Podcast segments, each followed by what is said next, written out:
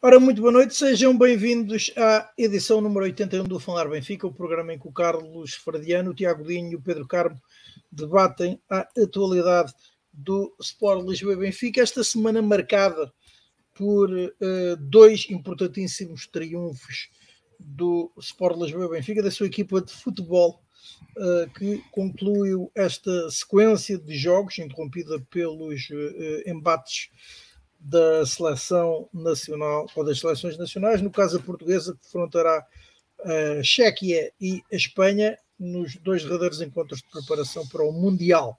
Ora então, o Benfica chegou ao 13 triunfo consecutivo um, nesta temporada e 13 triunfo noutros tantos jogos, sendo que o 12 foi uh, um triunfo no terreno da Juventus por duas bolas a uma numa partida que o Benfica começou a perder e que operou uma reviravolta um, e que o triunfo acabou por pecar por escasso. Ora, essa vitória e depois a goleada imposta ao uh, Marítimo por cinco bolas a zero são os dois grandes temas desta emissão. Faremos então também o balanço possível desta, uh, destes 13 jogos uh, no seu global, destes 13 jogos oficiais, agora que entramos, entramos no tal interregno para as seleções. Comentaremos também a renúncia de Rafa à seleção nacional, sendo que o avançado do Benfica foi rendido no lote de convocados para estes já mencionados encontros por Gonçalo Ramos, precisamente uh, outro dos jogadores em destaque neste arranque de temporada. E, como é habitual, analisaremos um momento das modalidades do Sport Lisboa e Benfica. E ainda há poucos minutos, a equipa principal de futebol venceu no terreno do Rangers por 3 bolas a 2 para a Liga dos Campeões Feminina. Ora, uh, boa noite, boa noite, uh, Carlos. Começamos por ti. Tu estiveste em Turim a apoiar a equipa. O que é que nos podes contar dessa jornada e depois, obviamente, uh, do jogo? Ora, saudações benfiquistas a todos. É um facto, tive, tive a oportunidade de fazer, uh, fazer parte, uh, de estar presente nesse momento absolutamente glorioso e num ambiente fantástico. Queria só fazer-te uma pequena correção. Tu disseste que o Benfica acabou de ganhar dois jogos. Não, o Benfica acabou de ganhar mais dois jogos. Porque esta, esta Sim, época... 13, foi, mais foi só disso, felizmente foi só disso que se viu e é, este é o único tipo de monotonia que me agrada.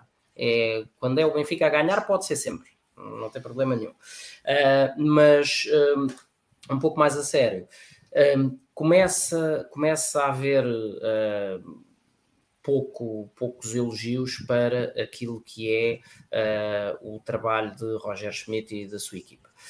eu tive, portanto, tive a oportunidade de estar em Turim, entre outras coisas, tive a oportunidade no dia anterior ao jogo de acompanhar até o treino de adaptação dos jogadores ao relevado. E ver aquela equipa trabalhar, ver a autêntica tarefa de aquecimento que o nosso preparador físico, não esquecer, uh, fazia parte integrante da, da seleção, uh, da equipa da seleção uh, da Alemanha, que foi campeão do mundo. Um, com ele, ao que, ao que soube, teve um período qualquer da sua vida em que, em que viveu no Brasil e, portanto, ele fala, uh, ministra os exercícios todos em português e em inglês uh, e não com, com, aquele rapaz não há uma pausa, não há nada. Ele, ele põe os jogadores ali na ponta da unha, qualquer jogador que tente abrandar ligeiramente no aquecimento, ele uh, chama a atenção imediatamente e toda a gente percebe que a intensidade que, que que é um bocado a panagem, não é? Deste modelo de, de Roger Schmidt, uh, começa, fazendo até jus àquela máxima de que os jogadores jogam como treinam, começa no treino. Não há, uh, não há momentos de, de Obviamente que há momentos de descontração entre um exercício e outro, mas não há uh, momentos inúteis, digamos assim. Os jogadores têm momentos de, de, alta intensidade física para efeitos de aquecimento, têm uh, os meinhos feitos uh, em, com os grupos divididos de tal forma que não há nunca nenhum jogador parado, exceto aqueles que estejam momentaneamente em situação de um para um a receber instruções da equipa técnica, uh, fazem simulação de jogo em, em, campo reduzido, sempre com uma intensidade, sempre com, com os, os, restantes colaboradores a dar bolas para dentro do campo, a simular aquilo que deveriam ser apanha-bolas eficientes, uh, para que não haja nem, nem em tempos mortos, uh, e portanto. É, há, há efetivamente um profissionalismo muito elevado nesta, nesta, nesta equipa técnica, obviamente encabeçado por Roger Schmidt, que faz o seu trabalho prévio e quando chegam estes momentos deixa uh, os, seus, os seus braços de confiança, digamos assim, um, atuar setorialmente sobre o grupo. Uh, Vê-se, obviamente, uh, a boa disposição dos jogadores, a forma alegre, intensa, feliz com que incorporam as instruções que lhes são dadas e pronto, e depois o resultado tem-se tem visto efetivamente nas partidas. Um, início do jogo com uh, um ambiente fantástico uh, no, na Allianz Arena, uh, no Allianz Stadium, perdão. Um, os italianos com um, um ímpeto inicial, não só nas bancadas como em campo, relativamente intenso, mas acho que o Benfica começa a ganhar o jogo num momento em que, que também percebi que depois foi apanhado na, na, nas redes sociais, que é uh, o momento em que ainda estão os jogadores das Juventus a festejar e já António Silva corre para dentro da baliza e buscar a bola e vai em passo acelerado colocá-la no meio campo, como quem diz, meus amigos, temos muito tempo, vamos a isto, mãozinhas à obra, vamos arregaçar as mangas, uh, porque temos aqui um jogo para ganhar. Um, ver isso, da, portanto, da maturidade, ver esse, um sinal de maturidade de um miúdo de tão tenra idade como é António Silva é efetivamente eh, uma, uma marca de liderança, é inspirador uh, e reflete muito uh, o que é o espírito que uh, tem norteado este grupo. O Benfica acaba por ir ganhar a Itália 25 anos depois, ainda já há 25 anos que não se ganhava em terras transalpinas, de remontada, a terceira remontada da época, há que dizer já agora, um, ehm, e, e basta nós fazermos um exercício que é, se aqui há um ano ano, e pouco, disséssemos, ah, o Benfica vai a uh, Turim, uh, já nem digo discutir o jogo, ou melhor, já nem digo ganhar, vai discutir o jogo de igual para igual, muito provavelmente grande parte de nós, claro que o desejaríamos, mas, mas grande parte de nós acharíamos que era um, só uma utopia, só um sonho. O que é certo é que uh, até isso começou, uh, entre aspas, contra nós, uh, começando a sofrer um golo daquela forma, mas após o golo, um, basicamente, a partir ali dos, dos, creio eu, foi por volta dos 17, 18 minutos que o Benfica faz o primeiro ameaço e com isso a equipa agiganta ou completa o agigantamento da sua atitude uh, e a partir daí, sejamos realistas, tirando já numa situação de resultado desfavorável para as Juventus aquela, aquela, bola, aquela bola ao poste, que há ali um, um, erro de, digamos assim, de análise da abordagem ao lance, deixa-se prosseguir uma bola que acaba por ir bater no poste, tirando essa, uh, só se vê, só se vê Benfica no, no resto do jogo. Uh, temos o homem do jogo a ser Matia Perin, um, eu, que... eu ia te perguntar o que é que tu achaste quando se falou nele e depois daquilo que tu viste, eh, se confirmou em não ideia que ele teria sido, na altura em que foi eh, indicado, uh, uma boa opção para a baliza do Benfica. Na teoria, sim. Uh, agora, eu aí sou muito pragmático. Um jogador que tinha um sinalizado um contexto de elevado risco lesional que vinha com, segundo reza a crónica, não é? tinha sido operado a um ombro há relativamente pouco tempo, creio eu, e havia questões ao nível dos joelhos também. Um, acho que não, se não passou nos exames, não fica e pronto, nada, nada a dizer. Um, do que vi do jogo em Turim, efetivamente foi a peça absolutamente chave para que o Benfica não tivesse construído uma goleada com contornos, por um lado históricos para nós, por outro humilhantes para a própria Juventus, a jogar na sua própria casa. Um, assim de repente eu eh, tomei aqui nota uh, que já após o golo sofrido ao, aos 55, portanto o Benfica já tinha mandado uma bola oposta pelo Rafa ainda na primeira parte, já tinha empatado, uh, Perin já tinha feito mais duas ou três defesas, sofre o golo onde uh, é uma jogada de insistência de de Enzo Fernandes, que, que mete a bola em Gonçalo Ramos, que depois sobra para Rafa e Perim faz uma defesa fantástica e é na recarga que sofre uh, o golo de Neres. Depois volta a evitar novo golo na cara do Rafa aos 63, volta a evitar novo golo de um remate também quase na cara de Neres aos 68 e portanto foi absolutamente vital. Aliás, ouvimos Maximiliano Alegre a dizer que, que, que tinha tido alguma sorte de não ter sofrido o 3-1 ou o 4-1. Um, Portanto, foi efetivamente uh, uma, uma jornada de, de, de, mão cheia, de grande. Uh, aquilo que temos aqui falado, que queremos ver este, este progresso de reafirmação do Benfica em contexto europeu, no, no lugar onde lhe pertence, um, e é, é, destes jogos que se faz, é destes jogos que se faz esse tipo de, de afirmações uh, em contexto europeu. Tenho a certeza que nos espera, por via disto, um, uma dupla jornada muito mais difícil contra o PSG. Uh, não tenho a menor dúvida, não tanto pela vitória aqui uh, em casa com o Maccabi, mas obviamente que ganhar em Turim da forma que o Benfica o fez, porque não é só ganhar, com o devido respeito, e eu também estive presente, a vitória, por exemplo, em Amsterdão, o ano passado, uma vitória fabulosa, mas é uma vitória muito mais sofrida, muito mais arrancada a ferros. Este jogo, a questão, há ali, então um período na segunda parte, eh, logo a seguir ao nosso golo, e às tais defesas de Perin, e que há uma sucessão de três ou quatro cantos seguidos, em que um, as Ventos não saía da sua área. O Benfica tinha Otamendi e António Silva para lá da linha de meio campo, um, o bloco central em pressão alta a recuperar bolas logo à saída da, da área das Ventos, as Ventos não conseguia sair. E, portanto, uh, os próprios adeptos uh, italianos começaram a assobiar a própria equipa e depois acabaram por, de alguma forma, por se render e calarem-se totalmente. Só, só houve uns fogachos no, com, a, com, a, entrada em jogo de Di Maria. Um, mas uh, percebeu-se que num jogo em que não acontecesse nada da normal, não é? Não vou falar de justiça, futebol não, é feito justiça, mas num jogo em que não acontecesse assim nenhum fenómeno estranho, hum, era só uma questão de perceber por quantos é que o Benfica ia ganhar. Uh, e portanto, acho que é, é, é efetivamente o tipo de jornadas que, que fazem falta uh, ao Benfica, ao prestígio, à imagem do clube. Uh, um, umas, umas notinhas de, de apreciação uh, individual. Num, num, num, jogo que foi efetivamente um jogo de, de coletivo uh, muitíssimo, muitíssimo uh, correto, muitíssimo certo, muito, eh, muito afinado, digamos assim.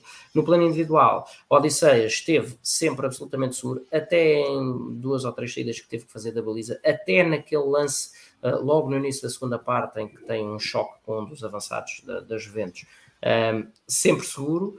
Bah, e já sei que não é a opinião consensual por algumas coisas que ouvi, uh, Acho que foi uh, um jogador que, estando em plano elevado, porque a equipa esteve genericamente num plano elevado, não esteve tão incisivo, tão assertivo, tão assertivo como se espera dele.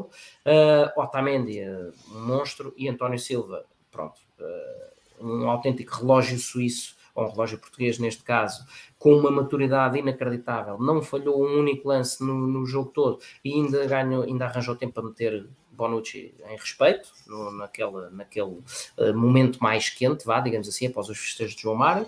Uh, Grimaldo em rotação muito elevada, mas com umas preocupações uh, maiores ao nível de conter o pressing italiano, porque era daquele lado o pouco perigo que, que, que vinha, ainda era por ali. Florentino, o tal polvo, inesgotável também nas interseções. Enzo, mais um monstro, e desta vez Uh, voltando a ter influência direta no, no, lance que acaba por, por resultar no, no segundo golo, uh, e inclusive tem uma coisa engraçada. Uh, há um documento que, que, depois deve ter havido para aí mais um leak daqueles que já nos vamos habituando, uh, mas há um, há um documento que é da, daqueles do, dos laboratórios de rendimento dos jogadores um, que apareceu na net, que resume a ação de, de Enzo Fernandes, em que é um diagrama do campo, em que, que tem uma seta por cada, por cada passe um, executado pelo jogador. E ver a mancha de ação, a área de ação de Enzo Fernandes, é uma coisa absolutamente inacreditável. Ele acho que não tocou para aí numa das bandeiras de canto. De resto, uh, é um jogador que se vê a campo todo uh, e teve nada mais, nada menos que 94% de acerto uh, no, no passe, passe. Para, um, para um jogador que joga naquela posição e com aquela intensidade é absolutamente notável. Uh, Neres, sempre imprevisível e uh, com aquela, fazendo uso da sua técnica individual, a marcar uh, o gol que nos colocou em vantagem. Rafa, uh, sempre o quebra-cabeças, aquela velocidade não é, não é para. Não se dá bem com os italianos, ou os italianos não se dão bem com aquela velocidade. o, e, e, João Mário, se, mais, se fosse preciso mais alguma coisa, além de uma ótima exibição que fez, os nervos literalmente de aço que teve no, no lance do penalti, que os italianos ainda foram lá retardar e que a bola não estava no sítio, etc. Uh, ah, só isso já merecia um destaque, mas foi mais uma exibição muito conseguida. Uh, e por fim, Ramos, que não marcou e que até foi ele que, que, que falhou na marcação a Milik no, no lance do golo, uh, não se atemorizou com isso uh, e fez uma, fez uma partida absolutamente monstruosa também. Grande parte da capacidade de trabalho e das dores de cabeça para os defesas das Juventus começava precisamente no, no trabalho que Gonçalo Ramos trouxe ao jogo. Portanto, uma vitória sem mácula, um jogo a roçar a perfeição, uh, do, dos 15, 17 minutos para a frente, os primeiros 10, 15 minutos foram efetivamente mais complicados, a partir daí controle total e absoluto, Uh, António Silva, como disse, começou a ganhar o jogo naquele momento em que vai buscar a bola no, após o gol uh, de, dos italianos, e portanto foi uma vitória uh, absolutamente gigantesca do Benfica. Uma pequena nota, um, temperozinho estatístico a tudo isto. este tipo de vitórias, que depois às vezes ainda há quem, quem não as enalteça suficientemente e fala em ter a sorte do jogo, etc., é uma daquelas vitórias que dão muito trabalho porque uh, correr com bola é obviamente mais fácil do que andar sem bola, como às vezes andou a cheirar a bola, mas mesmo assim o Benfica, na, na totalidade da equipa, correu mais 7 km do que a Juventus. E portanto, uh, este tipo de sorte, que é, uma, uma, sorte que é filha do trabalho, é, é, a sorte que eu gosto. Desta, venha ela. E portanto, os parabéns gigantescos ao que o Benfica fez, ao trabalho que Roger Schmidt tem feito uh, e ao grupo esteve absolutamente inexcedível, uh, até depois com, com, quando começaram as substituições, não se viu qualquer quebra e pronto, houve ali um, uns minutos de efeito de Maria, que era mais ou menos expectável, uh, mas tirando isso, foi uh, um, uma plenitude de Benfica daquelas que, que dá gosto e que enche de orgulho qualquer benfiquista. Como, como adeptos, fomos, apesar de tudo, muito bem tratados. O, os, era isso que te ia perguntar. Como é que Sim. viste o ambiente dos adeptos e o apoio da ADEI? Sem qualquer tipo de problema. Olha, um, por exemplo, em Amsterdão uh, fomos alvo de uh, barulho, não é? E tal, umas bocas, mas uh, houve mais agressividade dentro do estádio, não, não fora, não pela cidade, mas houve uma, um ambiente mais hostil dentro do estádio. Um, agora, o tipo de vitória que, que aconteceu em Turim foi de tal forma categórico que no fim, imagens que também correram, correram uh, uh, o mundo, uh, houve jogadores, houve adeptos da Juventus a vir cumprimentar, a querer trocar cascóis, a bater palmas aos adeptos e à equipa do Benfica, e portanto acabou por ser, quando uma equipa consegue ter uma vitória cujo mérito seja de fazer o adversário achar que acabou por ser uma vitória normal, acho que mais do que isso não se pode pedir e, portanto, muito orgulho e uma enorme felicidade de poder ter estado presente e assistir àquela vitória em loco.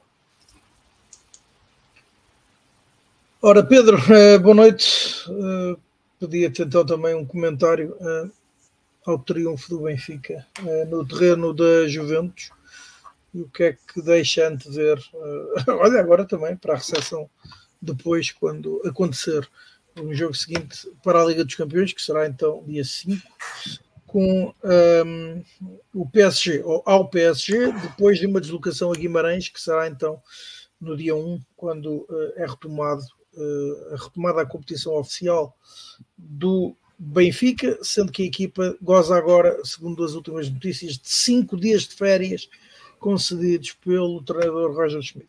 São pelo menos 5 dias sem ganhar um jogo. Merecidos. uh, saudações benfiquistas a todos.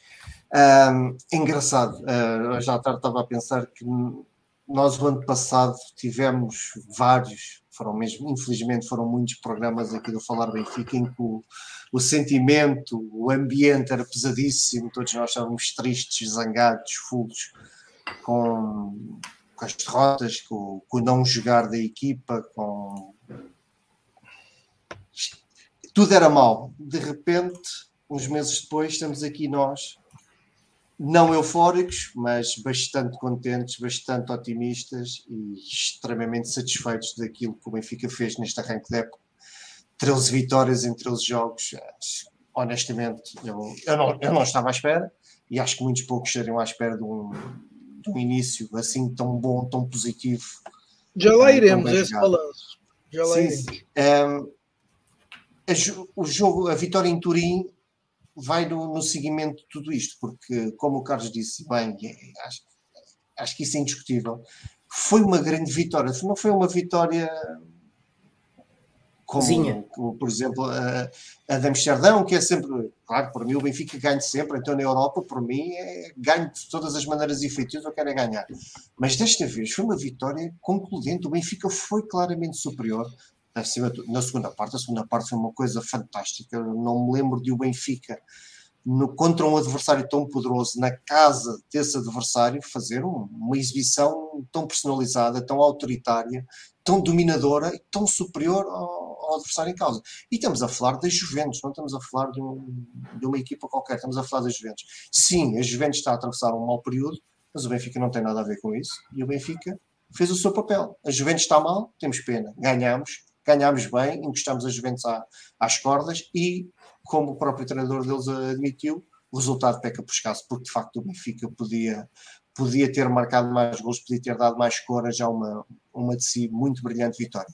Primeira parte foi, o Carlos fez a análise correta, a primeira parte foi muito mais equilibrada, foi uma primeira parte que começa, aqueles primeiros 15, 20 minutos começam exatamente naquilo que se estava à espera, uma Juventus a querer ser, ser dona do jogo, o Benfica a dar uma réplica bastante decente e acaba, sofremos um golo muito cedo, o golo não afeta minimamente a equipa, o que também demonstra claramente a força, a força anímica, a força, a força psicológica que esta equipa tem.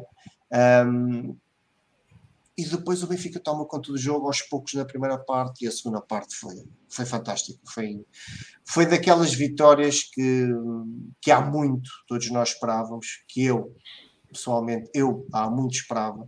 É isto que eu quero ver no Benfica. É este o Benfica europeu que eu quero ver. É porque é este, é este Benfica europeu que permite sonhar, que permite um, aproveitar estes maus momentos dos, dos grandes tubarões europeus. Eu quero o Benfica sempre a este nível, em que, ok, és muito forte, mas se não estás no, nos teus dias, estás tramado porque perdes. Porque se estiveres, se nos teus dias, o Benfica dá-te luta, olhos nos olhos e pode pender para, para qualquer lado.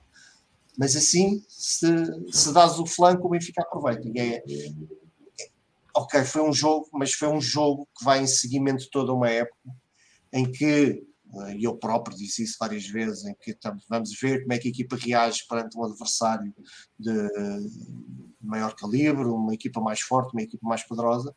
Benfica foi, ao longo da época, vencendo e ultrapassando os desafios que iam aparecendo, e desta vez aparece a Juventus, a grande Juventus em casa, e o Benfica passa esse exame, passa esse desafio de, com nota máxima. Portanto, um, acalenta muitas esperanças para a época do Benfica, porque é impossível, é impossível neste momento nós não estarmos confiantes.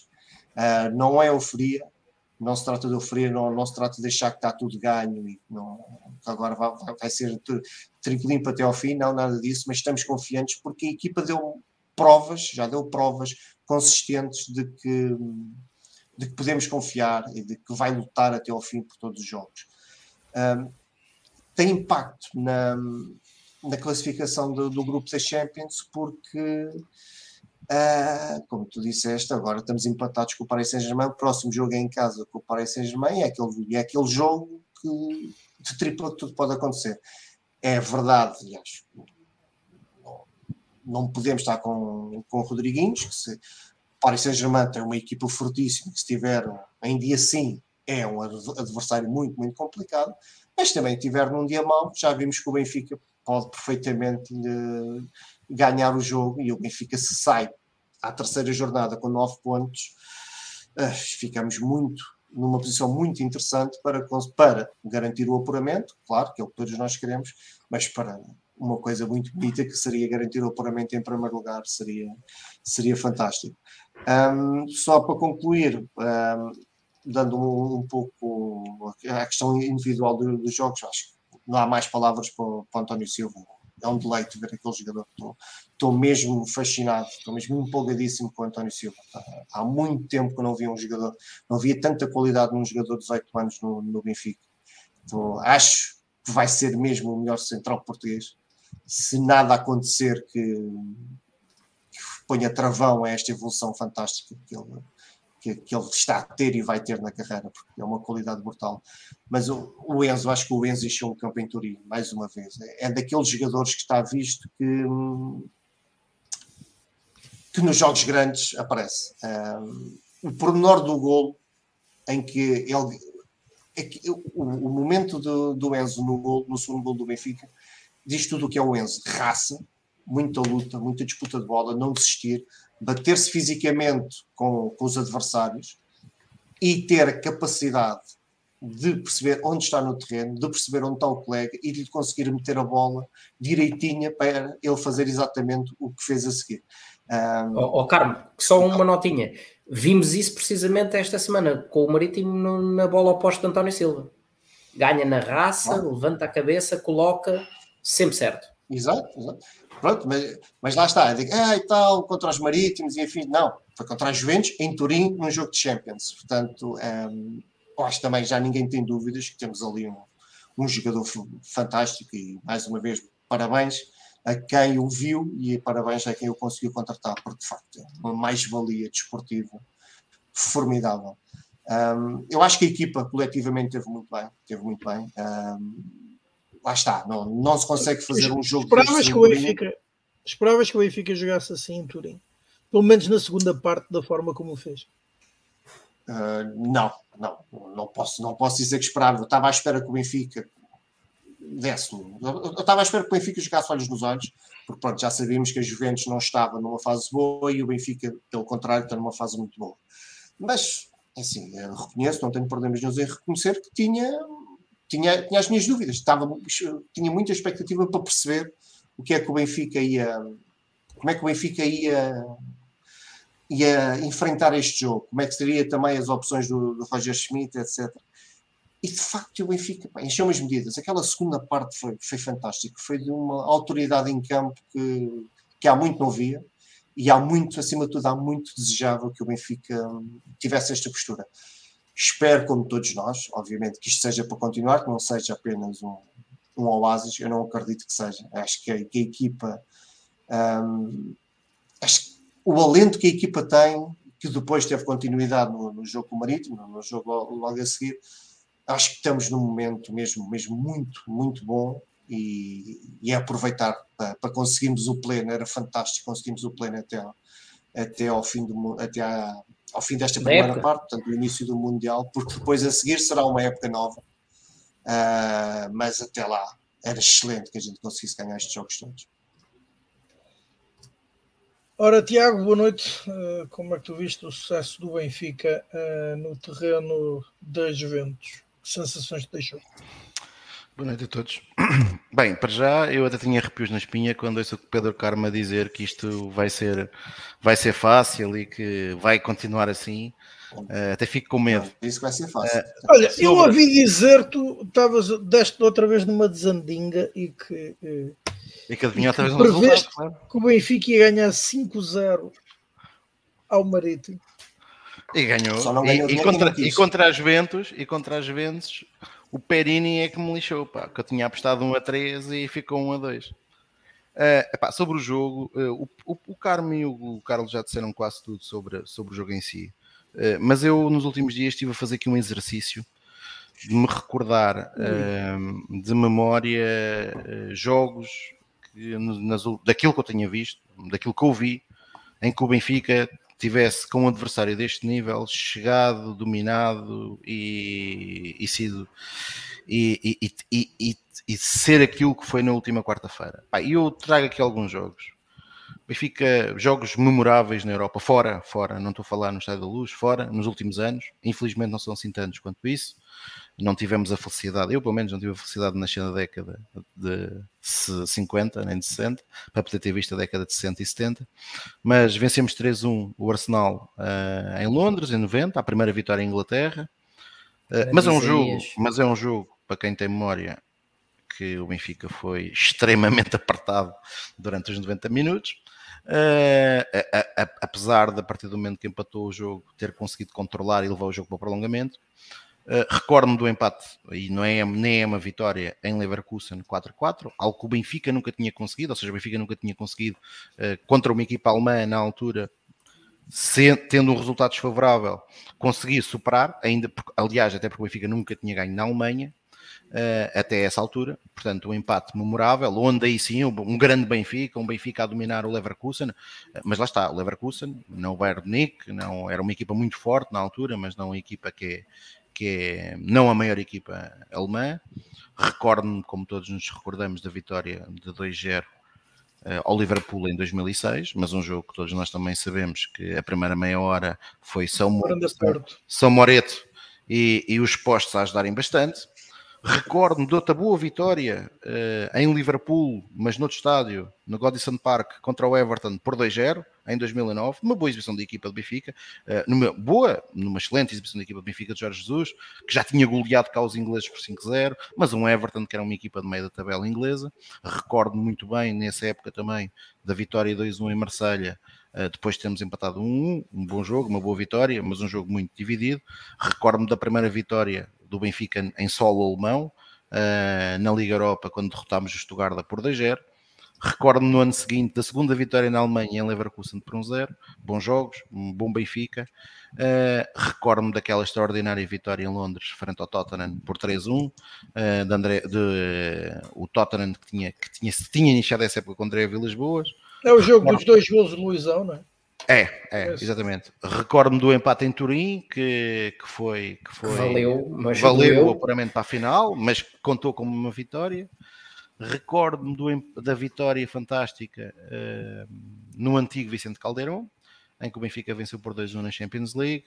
Da boa vitória nessa mesma época uh, em São Petersburgo contra o Zenit por 2-1, que tinha uma equipa ao Zenit na altura Uh, tremenda, uh, orientada por André Vilas Boas, com, Renato, com Hulk, com Itzel, com Garay, portanto uma equipa fantástica, e por fim a vitória uh, fora no ano passado em Amsterdão por um zero ao Ajax. Apesar disto tudo, eu creio que nenhum destes jogos conseguiu ser aquilo que foi quarta-feira. Quarta-feira, talvez aquilo mais parecido em vida, mas que eu infelizmente não me recordo porque era demasiado novo, que o Benfica fez em Turim foi aquilo que o Benfica, por acaso, coincidência ou não, quase 40 anos depois, fez em 83 em Roma, uh, com o Roma Sim. de Falcão. Mas mesmo Valdo assim, em grande nível. Mesmo assim, estamos a falar, estamos a falar de umas Juventus que é verdade que estas Juventus, por exemplo, em comparação com as Juventus que empatámos em Turim, era na altura tetracampeã, Uh, não é campeã italiana neste momento, mas a verdade é que estamos a falar para aqueles que tentaram nos valorizar a vitória do Benfica e que têm continuado a tentar. Aliás, os resultados todos, estes 13 jogos, estamos a falar somente de um dos 10 plantéis mais caros da Europa. E o que o Benfica provou e o que o Roger Schmidt provou uh, foi que o Benfica na Alemanha, uh, na Alemanha, em Itália, Uh, mesmo com a contrariedade do jogo, porque acho que o Benfica até, ou seja, Roger Schmidt foi igual a si próprio, o Benfica ia jogar da mesma forma.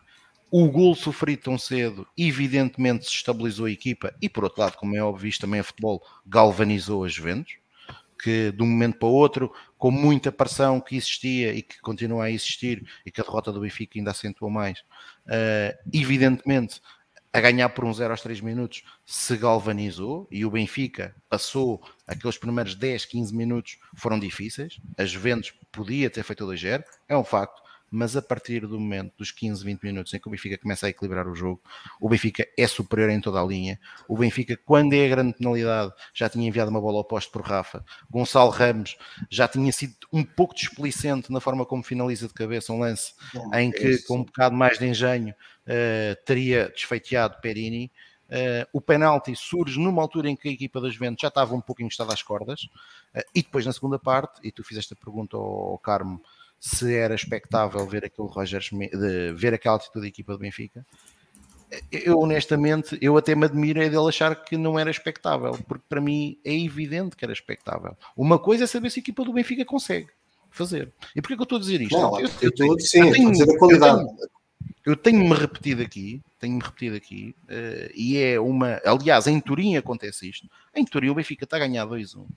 E provavelmente qualquer treinador português, uh, e com todo o respeito por todos os treinadores portugueses, mas provavelmente a esmagadora maioria teria recuado linhas, teria, teria, teria jogado, jogado, tentava fazer contenção. A verdade foi que o Benfica esteve muito mais perto do 3-1 do que as Juventus. O Benfica tem 3, 4 lances que Perini salva as Juventus de, de, de, ser goleada em Turim. Eh, e isto tem sido, tem sido o apanágio desta equipa do Benfica. A equipa do Benfica joga em Kiev, quando não foi em Kiev, foi na Polónia, mas está a ganhar uh, por 2-0. Uh, eh, portanto, tem, tem, tem praticamente eliminatória no bolso e na segunda parte, aos 60 minutos, tem 7, 8 homens a pressionar na área do, do Dinamo, e aliás, expõe-se, e depois, obviamente, que se vai expor, principalmente se os jogadores perdem alguma frescura. Aconteceu isso, aconteceu isso, aconteceu isso na Polónia, aconteceu no Turim, de facto, aqueles últimos minutos com a entrada de Maria, o Benfica poderia ter sofrido um gol. É verdade, é futebol. Agora foi um enorme jogo de futebol do Benfica, foi uma exibição fantástica. Aliás, se isso tivesse acontecido, uh, teria sido uma injustiça tremenda face à diferença de qualidade demonstrada no relevado uh, pela equipa do Benfica, com três jogadores formados no Benfica. Quem diria que é possível uh, jogar com atletas formados? Porque lá está, a questão não é ser formados, a questão é, ter, é, é terem qualidade. Uh, sem estar aqui a querer bater no antecessor de Roger Schmidt, não em Nelson de Veríssimo, mas no, no, no anterior Jorge Jesus. Aliás, eu acabei de descrever aqui um conjunto de resultados em que temos todos nós que agradecer que ele foi o líder desses resultados, mas a verdade é que António Silva provavelmente hoje estaria na equipa B e o titular da equipa do Benfica seria André Almeida. Uh, e isto uh, tem muito a ver com, com, com ter um treinador finalmente que olha para os jogadores não pela sua idade, mas sim pela sua qualidade, uh, sem medos, Aliás, hoje, hoje creio eu que todos já lemos aquilo que foram as declarações de Jan Vertonghen.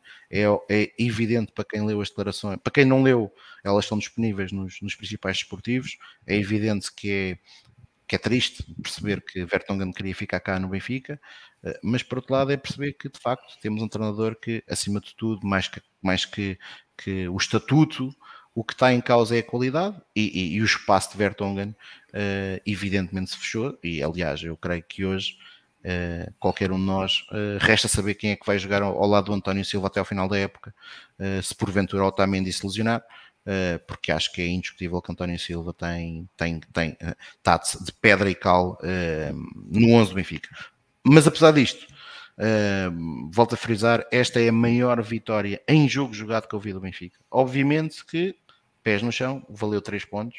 Ainda não, nem sequer garantimos o apuramento para, para, para, para os oitavos final. O jogo com o PSG, obviamente, vai ser muito importante. Eh, antes disso, é um jogo ainda mais importante em Guimarães, mas olhando para a Champions, eh, porque é o que estamos a falar agora, eu espero que o Benfica, eh, eu acho que este Benfica, obviamente que sabemos que do outro lado, se a Juventus está entre os 10 plantéis mais caros da Europa, do outro lado é provavelmente, é, se não é o mais caro, deve estar nos três mais caros. Mas o dinheiro, como sempre dissemos aqui várias vezes, o dinheiro por si só não ganha jogos. Uh, e portanto, Aliás, este... o Cruyff dizia que nunca viu um saco de um saco dinheiro a ganhar jogos. Portanto, um Benfica, um Benfica forte, com um estádio da luz vibrante, como já várias vezes aconteceu, até neste novo estádio, que já aconteceu várias vezes, já tivemos ali noites europeias uh, que no início ninguém pensava que iam acontecer e que aconteceram mesmo. Uh, uma delas foi no ano passado, por exemplo, com, com o Barcelona, que ninguém pensava que íamos golear o Barcelona e acabamos por por, por golear o Barcelona, sem jogar aquilo que jogámos uh, na última quarta-feira, diga-se. A vitória contra o Fenerbahçe, por exemplo. Mas, mas goleámos o, o, Barcelona, a vitória contra o Fenerbahçe, a vitória contra o United, ou seja, já tivemos ali grandes, grandes, grandes ambientes e, portanto, eu creio que um grande ambiente nessa, nessa noite de 5 de outubro, uh, na, no dia que se comemora Uh, a, a, implementação da República em Portugal e um dia que também esse, na história do Benfica é marcado por, por, por momentos importantes, que o Benfica possa fazer uma grande noite europeia e possa vergar a equipa francesa, como já vergou. eu, pelo se não me falha a memória, as últimas três vezes que o PSG veio a Lisboa, em todas elas o resultado foi o mesmo, se o daqui derrotado. Uh, duas para, para a UEFA Liga Europa e uma para a Champions. E houve outra sem ser com o Benfica, mas não Sim, mas, tô, ah, mas os outros a final da Champions. A final da Champions. Oh, oh, Tiago, e já agora, não é? Entrar uh, no, neste bom momento em que a equipa está, mas montado na confiança de seis pontos, é completamente diferente de entrar com a pressão de ser um jogo em casa absolutamente claro, uh, sem margem porque se deixaram pontos nas jornadas anteriores. É? Evidente, claro, e claro. Eu, eu, acho, eu acho que isso que estás a dizer evidentemente é verdade e, e, e, neste momento funciona ao contrário, é assim, o Benfica pode ter, tem que com estes seis pontos, ter eh, a motivação de perceber que uma vitória em Lisboa uh, o deixa aí sim com as é portas completamente escancaradas. Uh, para, para, os oitavos, para os oitavos final, aliás, até uh, obviamente que isto, e aqui não, não vou ser uh, demagogo ou, ou hipócrita ou, ou, irrealista, ninguém acreditaria que o Benfica, ou aliás, o próprio, o próprio Alegre, no, quando foi o do sorteio, disse que o segundo lugar ia ser disputado entre o Benfica e as Juventus e deu logo como garantida a vitória das Juventus, mas a verdade é que uma, uma potencial vitória do Benfica. Ele não disse isso. Pé... Disse que importante era ganhar ao Benfica neste jogo. Não, não deu vitória no... por garantida. Não, estou a falar no sorteio. Eu estou a falar no sorteio. Então, ele, ele, disse, ele disse que a luta ia ser para o segundo lugar, ia ser provavelmente entre o Benfica e os Ventos. Foi isso Sim, que ele disse. Mas não, não deu por garantido que, que, ia, que ia ganhar essa luta, nem o jogo. Não, mas eu não estou a dizer isso. Eu estou a dizer que ele deu como garantido é que o PSG passava, ganhava. Uh, não os Juventus. O que eu estou a dizer é isso. Sim, sim, sim. O, toda a gente achou no plano teórico que no plano teórico, era seis PSG... vitórias para o PSG. Pronto, exatamente. E portanto, o, eh, todos nós achávamos, achámos isto, não é? Acho que é, é. nós aqui acreditava que, que, que, que, que fôssemos que, for, que fosse possível lutar verdadeiramente pela vitória no grupo. Agora, neste momento, é possível. Uh, e portanto, uma vitória, uma vitória uma vitória em Lisboa coloca o Benfica extremamente bem posicionado para o apuramento para os oitavos de final. Diria que uh, realisticamente, se acontecer, bastará um ponto. E uh, até a possibilidade de vencer o grupo não fica, não fica de todo impossível. Mas pronto, isso depois teremos tempo a falar. Uh, agora, realçar estes 13 jogos fantásticos da equipa do Benfica. Uh, muito mérito, Roger Schmidt está, está a dois jogos de igualar uh, o recorde Ericsson, lá está, de 82 a 83, da equipa que venceu de forma para brilhante. Conseguir, para conseguir, conseguir tem que ganhar, em Guimarães, Guimarães e ao PSG. E como ele próprio disse, isso de olhar demasiado para a frente não interessa nada. Ele agora está focado em ganhar ao Guimarães. Exatamente. E isto também porque ganhou ao Marítimo, que é o próximo jogo sobre o qual vamos falar. E eh, Carlos, surgiu então na sequência dessa vitória eh, em Turim, e, não surgiu bem. ter sido um tónico melhor, não é? É, pronto, e surgiu bem, e, e obviamente que uh, vamos lá ver. O, o, nosso grau de contentamento não, não pode, não deve, e no meu caso particular não é, e aqui no, todos os colegas de painel acho que não será, uh, para ser confundido com, obviamente, basófia, fanfarronice e afins, que isso são marcas de um passado relativamente recente que, no qual nenhum de nós se identifica. Um, mas é óbvio que temos todo, todo, toda a razão do mundo para estar contentes com o momento, com aquilo, com, com, a, com a, identidade futebolística que, que, nos tem sido presenteada por este grupo uh, e mais ainda tendo em conta a quantidade de coisas que mudaram num tão curto espaço de tempo. Porque convém não esquecer que há uma mudança de paradigma grande ao nível do que é eh, esta, o modelo futebolístico desta equipa técnica, com a questão da pressão alta, etc, etc. Um, mas dizia eu, todos aqueles que se apressam a arranjar todo o santo tipo de argumentação para menorizar este bom início da época do Benfica, nomeadamente que é o calendário que ajuda, é o não ter apanhado nenhum adversário assim assado, uh, nem para esse chegou uh, a vitória esclarecedora em Turim. E, e, portanto, eu levei uma, ali aqueles, ia dizer uma série de dias, mas não foram muitos, não é? Porque um jogo à quarta e depois o um jogo ao domingo, um, a ouvir a conversa de ah, pois, agora como é que é gerir o desgaste, conseguir ganhar a seguir a um, a um, a um jogo de Champions, ainda por cima, sendo uma vitória, mas tão intenso como foi o jogo em Turim, etc, etc. Bom, e o que é que nós vimos? Nós vimos uh, uma equipa que levou para ali, se calhar, os primeiros 15, 20 minutos um, a ligar os motores. Acontece, é um bocado, um bocado quando, quando uma pessoa, sei lá, tem uma longa paragem, seja por lesão, seja o que for, e recomeça a prática desportiva, uh, de, um, de, uma sessão para outra sobram algumas dores musculares que levam ali uns minutos a arrancar até aquecer pois. verdadeiramente. Certo é que um, 5-0, o Benfica inaugura. Uh, pelo quase inevitável Rafa uh, aos 28, a seguir um bicho de Ramos que podia uh, ter feito um póquer agora no, no, no, domingo nas calmas, uh, tempo ainda para mais um, um gol de Neres, resultado da pressão alta, e Draxler a fazer uma obra de arte aos 88. Portanto, o que eu vejo é 13 jogos, 13 vitórias, o Benfica a conseguir ganhar de goleada, não é ganhar, é ganhar de goleada após o tal desgaste do triunfo europeu uh, e uh, uh, abordou este jogo como? Com o mesmo 11, só com uma mexida. Entrou Frederic para o lugar de, de Florentino. Do resto foi a mesmíssima equipa que tinha atuado quatro dias antes em Turim. Como disse Roger Schmidt, e como aqui há uns tempos em que fizemos um, uma, uma análisezinha sobre o tema da, da, questão da recuperação física, do cansaço, etc, etc. Com bola no pé, descansa-se muito mais. O Benfica, volto a dizer, correu mais 7 km do que a Juventus em Turim e após os tais, vá, 15 minutos que o Benfica demorou agora contra o Marítimo a, ligar a máquina, eu não vi nenhum jogador a exibir sinais de cansaço. Não vi uh, Neres, não vi Enzo, não vi Gonçalo Ramos, não vi Grimaldo, Bá, um, ehm, para falar assim dos, dos, que, dos que terão corrido mais, uh, porque pronto, Frederic foi, entrou de novo para o lugar de Florentino. Eu não vi. Um, ehm, o Benfica a exibir sinais de cansaço e mais uma vez constrói o resultado e depois volta a abrandar quando assim lhe convém, já, já montado no, no conforto de um 3-0, volta a abrandar, mas a abrandar com bola. E portanto, o Benfica, que, que repito, só mexeu numa posição, portanto, basicamente vá com aspas, usou o mesmo 11, faz um domínio avassalador. O Marítimo, em todo o jogo, faz apenas dois remates à baliza. Uh, também não fez remates para fora, rematou duas vezes o jogo todo e foram ambos à baliza.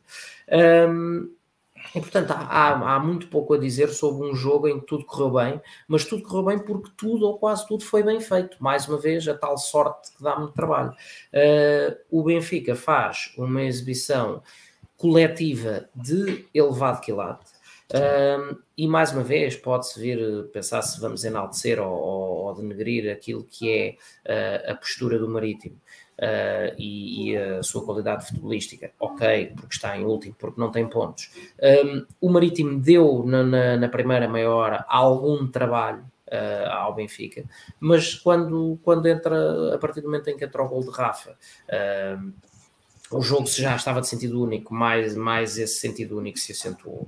Uh, temos mais uma exibição quase perfeita, e, e, este quase é intencional, de António Silva, porque para aí ao quinto ou sexto jogo eu vi António Silva falhar um, um lance, falhar a abordagem num lance, um lance na, uh, em que ele na, do lado direito, junto à entrada da área, erra a abordagem ao atacante do Marítimo e até acaba por cair, e portanto foi, foi a novidade de ver António Silva falhar a abordagem ao lance. Andava cheio de vontade de marcar um gol e ainda mandou uma bola ao poste. Temos o regresso de Gonçalo Ramos aos golos após três jogos sem marcar, em que mais uma vez faz dois golos, mas poderia ter feito quatro golos nas calmas. Uh, Rafa, aquela velocidade que, que, nos habituou a continuar a marcar. Neres, uh, que parece que se ausenta do jogo, mas quando o Florentino entrou e, e acentuou um bocadinho a pressão alta, recuperação de bola e o homem está lá no sítio, não falha. Uh, e pronto, e Draxler. Uh, já se Regressou aos golos após quase um ano. Certo, uh, já se começa a notar um bocadinho que os patamares físicos estão a subir, porque ainda antes do gol ele entrou e já começou a exibir momentos de alguma confiança com bola, faz uma, uma abertura soberba, creio que é para João Mário, uh, pelo buraco da agulha, passa a bola por meio de três defesas do, do Marítimo uh, com, com, aquela, com aquela facilidade, porque o que Draxler mostra, uh, que, é, que é um bocado aquilo, aquilo que está ao alcance dos jogadores efetivamente topo de gama, é um, a simplicidade de processos. Ele está normalmente virado na direção certa, faz coisas simples, mas que são sempre. Um, que desmontam as equipas, neste caso a defesa adversária.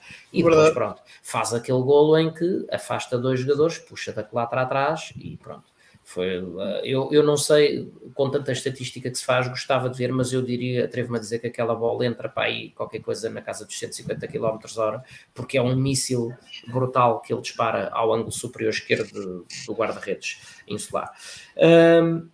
E portanto, a, a seriedade com que Roger Schmidt encarou este jogo, na conferência de imprensa em que desmontou uh, logo a conversa do recorde e o número de jogos que faltam para o recorde Eriksen e pôs outra vez os pés no chão e o foco onde tem que estar. Uh, antes, durante e depois, porque, porque no, no, tipo de declarações que faz na flash interview também não é bandeira em arco. Notinha uh, importante, e eu tive, tive a oportunidade de comentar isso antes do jogo, não se escudou no politicamente correto de que não devia falar ou que não estava ali para isso. Abordou na conferência de imprensa com opiniões simples, concisas, de poucos segundos, a situação do, da criança que em Famalicão foi obrigada a ver o jogo em tronco nu, ou a situação do apedrejamento do carro de família de Sérgio Conceição, uh, cristalino, sem problemas, sem papa na língua, e portanto acho que devemos afinar pelo mesmo diapasão de, daqueles que tentam menorizar esta rede do Benfica, e vamos lá esperar por um teste a sério, sendo que o teste mais sério que temos é sempre o, o próximo jogo. Próximo. Uh, e, ainda deu para um, estrear uh, o americano Brooks, que pronto, parece um autêntico muro de cimento. O, houve um rapaz do Marítimo que chegou contra ele. Bem, contra uh, e, e, e, caiu para o lado e, e ele mal se mexeu. Uh, e, e efetivamente. Não caiu para o lado, caiu não metros para frente. caiu para o lado, mas longe. Uh, e sobra-me efetivamente um único lamento de, deste jogo. Uh, como eu digo, um jogo quase perfeito. E o lamento é efetivamente a, a quantidade de lances de golo fácil que, que desperdiçamos. Um, e, e, sim, parece que é um exagero. Num jogo em que ganhámos 5-0, como é que se consegue uh, fazer essa, essa nota, vai, esse reparo? É simples, porque uh, há que ser realista a ver o jogo e o que o jogo nos trouxe. E se, quando, e se às vezes quando se perde não quer dizer que tudo esteja mal, quando se ganha também não quer dizer que esteja tudo perfeito. E quando se ganha por 5-0 também não quer dizer que esteja tudo perfeito. E efetivamente, se há algo que, que falta afinar um bocadinho, é uh, o poder de concretização, aumentar um bocadinho o índice de eficácia. Porque aí isso sim pode transportar o Benfica para um patamar uh, de equipa uh, ainda mais temível, tirando essa ligeira, esse, esse ligeiro reparo. Uma vitória sem mácula, melhor que a encomenda depois do, do grande desgaste, do grande embate de Turim. Uh, cá esteve este Benfica de Roger Schmidt mais uma vez pronto para, para o embate que lhe apareceu pela frente. Pedro. E casa cheia, já agora, que é também Sim. importante. Exato, praticamente cheia. Pedro, um, ehm, como é que tu viste essa vitória sobre o Marítimo?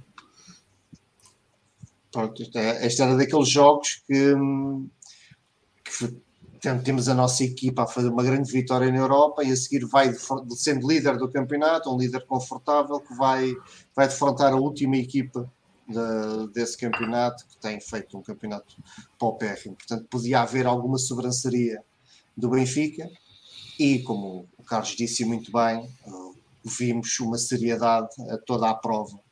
O Benfica hum, esteve, respeitou o adversário ao não lhe dar hipótese nenhuma de, de haver qualquer margem do Marítimo conseguir beliscar a vitória do Benfica. Acho que foi um jogo perfeitamente controlado do Benfica. Eu acho que o Benfica, desde o primeiro minuto, teve perfeita noção que, que era superior e que, que ia acabar por ganhar o jogo.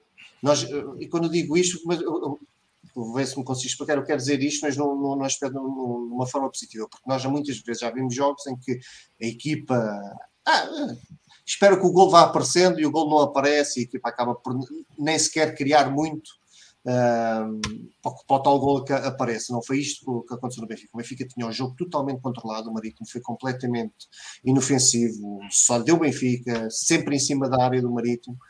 Uh, em que se sentia claramente que mais cedo ou mais tarde o Benfica ia chegar ao gol, porque era era, era isso que o, que o, jogo transmitia. E de facto, uh, aos 20 minutos, ou, ou, qualquer coisa assim, o Benfica chega ao gol e, pronto, e a partir daí foi, foi via verde para o, para o resto, porque a goleada lá está. Eu acho que é isto que é, que é muito importante. neste jogo foi contra o último classificado, mas foi mais uma grande exibição coletiva do Benfica. Foi mais um jogo muito bem conseguido do, do Benfica, porque foi, o Benfica foi sério do princípio ao fim, foi competitivo do princípio ao fim, foi concentrado do princípio ao fim.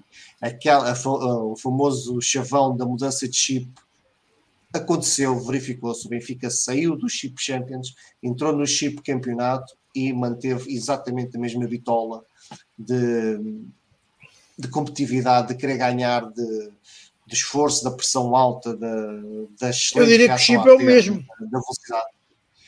Eu o diria que o chip é o mesmo. mesmo. Exatamente. É bem observado. É, sim, sem dúvida. O chip, neste momento o Benfica não muda de chip porque o chip é o mesmo. Exatamente. Muito bem visto. Um, eu acho que este jogo. Moderadora é da cartas. É o, é o corolário perfeito deste, deste primeiro ciclo de jogos, até esta interrupção para as sessões. É, eu acho que é o, é o, final perfeito para uma caminhada que está a ser fantástica. É ganhar em Turim e no jogo a seguir, em que se pode temer um bocadinho ali uma termideira, um cansaço, etc. O Benfica esmaga com uma vitória concludente por 5 a 0. Mais uma vez que podia ter sido por números superiores, não chocava ninguém, mas acho que 5-0 é um número fantástico e é mais uma excelente vitória que mantém o Benfica no, numa liderança completamente justa e, num, e nesta senda de recordes que os recordes existem para ser batidos e nós neste momento queremos que seja batido porque está ao nosso alcance que seja batido, mas para, para ser batido temos que ganhar os jogos todos e temos que ganhar o próximo. Um, neste jogo tivemos a novidade de ver o Frederic Arsenal a titular, eu gostei. Um, não é. Lá está, foi o primeiro jogo inteiro que eu vi, que eu vi do jogador, portanto não posso falar muito que não seja este jogo. Pareceu-me. É daqueles jogadores que é discreto, mas faz tudo bem, está sempre no, no sítio certo, está, não é de grandes marabalismos, mas um, está, faz tudo bem. Parece-me aquele jogador muito competente na sua função e ser extremamente útil. E há umas apostas nas redes sociais, alguns blogs de referência que o apontam como irá acabar a época a titular ao lado do Enzo. E eu, o, o, o Tino vai ter, que, vai ter que continuar neste nível altíssimo que tem, tem estado nesta época, porque vai ser ali uma luta bastante interessante entre os dois para, para aquele lugar no meio campo. Uh, e Draxler, claro. Draxler é. Também temos que aproveitar, nós temos que aproveitar todos os minutos que tivermos de Draxler, porque é um jogador não, muito acima do nível da, da, nossa liga e muito acima do, do, nível financeiro que o Benfica consegue suportar, portanto, só um milagre é o que o irá manter cá para a próxima época, portanto, é irmos esperando que ele melhore fisicamente e que vá jogando cada vez mais minutos e que, que nos delicie. Porque, mas para o fim da época que jogue menos, que é para não se ir embora a correr. Diz, Carlos, desculpa, não ouvi. Estava a dizer, mas no fim da época que jogue menos, que é para não se ir embora a correr. Ah, pois, pois, pá. Não, mas é pá, fantástico. Aquele, esse passo que tu falaste mostra pá, é, a simplicidade de, que ele coloca ali é, é brutal. E é, os jogadores geniais fazem isto, fazem coisas que são simples, mas que eles só eles conseguem fazer e tornar tão simples. Depois o gol é uma maravilha também para, para nos encantar. E o Draxler mostra aqui aquilo que claramente pode dar a esta equipa, pode dar a esta liga, pode dar ao Benfica. É, é de facto um jogador diferenciado de todos os outros e esperemos que esta, que esta pausa para as seleções que lhe, dê, que lhe permita dar-lhe treino e, e consistência e condição física para que para restantes desafios, porque já, pelos vistos, não estamos a ter desafios ao nível do Benfica, com certeza quando chegarem os próximos, que ele esteja apto para, para ajudar.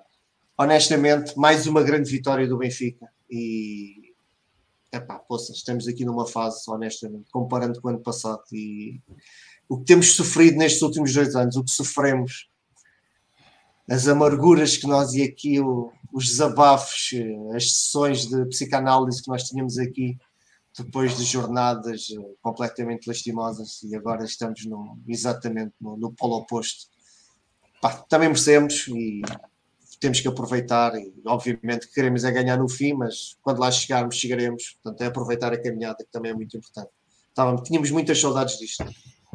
a prova de que o Benfica faz bem à saúde é que o Carmo já sorri, quer dizer, isto. Exato, e está otimista, pô. Fantástico. Exato. Tiago. É... Olha, eu, eu, eu, agora, eu agora vou, vou, vou fazer o oposto, que é pôr água na fervura, porque o Carmo está aqui a dizer que estávamos a deprimir, mas há um ano atrás não estávamos a deprimir coisa em cima nenhuma. Um terço um do, dos opinadores deste não, é painel. Verdade. É diferente. Tens não, razão, é porque, um, não, é porque há, há um, ano atrás. Há um ano atrás estávamos também só com vitórias, não é? É, exatamente. Há um ano atrás, exatamente com as mesmas sete jornadas, tínhamos sete vitórias e, portanto, por, eu por acaso é até tive que vir aqui coincidência tínhamos 19 golos marcados e por acaso até tínhamos a melhor, tínhamos melhor defesa do que temos hoje, porque só tínhamos sofrido 4, agora sofremos 5, e melhor, tínhamos 4 pontos de avanço sobre o segundo, sobre os dois segundos, agora só temos 2 sobre o segundo. E na Liga dos Campeões... Mas não havia crença. Eu, por, não, acaso, eu por acaso o Facebook lembrou-me lembrou disso. Ah, não havia crença. Acabaste de tinhas ganho 3-0 ao Barcelona, meu. Aí, oh, Carmo, isso não. Não, não, não havia crença ao Barcelona. Não, Certo, mas, tá, mas ganhaste 3-0 ao Barcelona num jogo completamente. Tá, não teve nada a ver com o jogo. O problema foi o jogo a seguir, aos 3-0 ao Barcelona. Pois, claro. Foi, foi que, e tudo o que veio a seguir, agora não havia equipa. crença. O Benfica ganhou 3-0 ao Barcelona. Pá, eu percebo que o jogo de equipa não é igual, obviamente que não, mas ganhámos 3-0 ao Barcelona. Na Champions League tínhamos, uh, tínhamos dois empates, não é? Nós tínhamos dois empates. Ganhar, limpámos o Spartak Moscovo, uh, ganhámos e perdemos com o PSV do Roger Schmidt e depois chegámos na Champions, empatámos em Ganhámos e empatámos com o PSV do Roger Schmidt. Não, ganhámos e empatámos. Pois, não foi ganhámos e perdemos. Ou foi eu disse perder. Epá, eu acho que isso empatámos. Ok, mas foi vitória não tínhamos, empate, certo? Não tínhamos derrota nenhuma nesta Pois fase. não, pois não, pois não. Portanto, chegámos, fomos empatar, fomos empatar a Kiev uh, e ganhámos a Barcelona. Portanto, há um ano por esta altura, garanto-te que tu não estavas assim, também estávamos, estávamos bem, ainda bem que estávamos bem. O ah, problema é que nós queremos estava é muito contente bem, pela vitória contra o Barcelona, mas ah, ah, honestamente, Pronto. em termos de campeonato, as minhas dúvidas eram muitas, sempre. Tínhamos acabado de ganhar em Guimarães, uma limpeza do caraças. Tínhamos, fomos limpar Guimarães. Pronto, pronto, foi a partir daqui. Pronto. A questão, a questão é, este jogo, este jogo com, com o Marítimo encerrava aquilo que era um bocadinho o drama, o, o trauma psicológico do ano passado. Porquê? No ano passado, ao contrário do que o Carmo está a dizer, o Benfica vai a Guimarães, quer um jogo potencialmente muito difícil, o, Guimarães tinha, tinha, tinha contratado o Pepa para treinador, eh, existia uma, uma forte expectativa no Guimarães. Não é por acaso que o Guimarães uh, tinha só uma derrota na altura quando jogou com o Benfica, e já não, não me recordo uh, com quem é que tinha sido, mas era um jogo muito difícil e o Benfica foi Guimarães fazer uma grande exibição, ganhou por 3-1. Uh, num bom jogo de futebol. Depois, a meio da semana, ganhamos por 3-0 ao Sporting, ao Sporting, desculpem, ao Barcelona.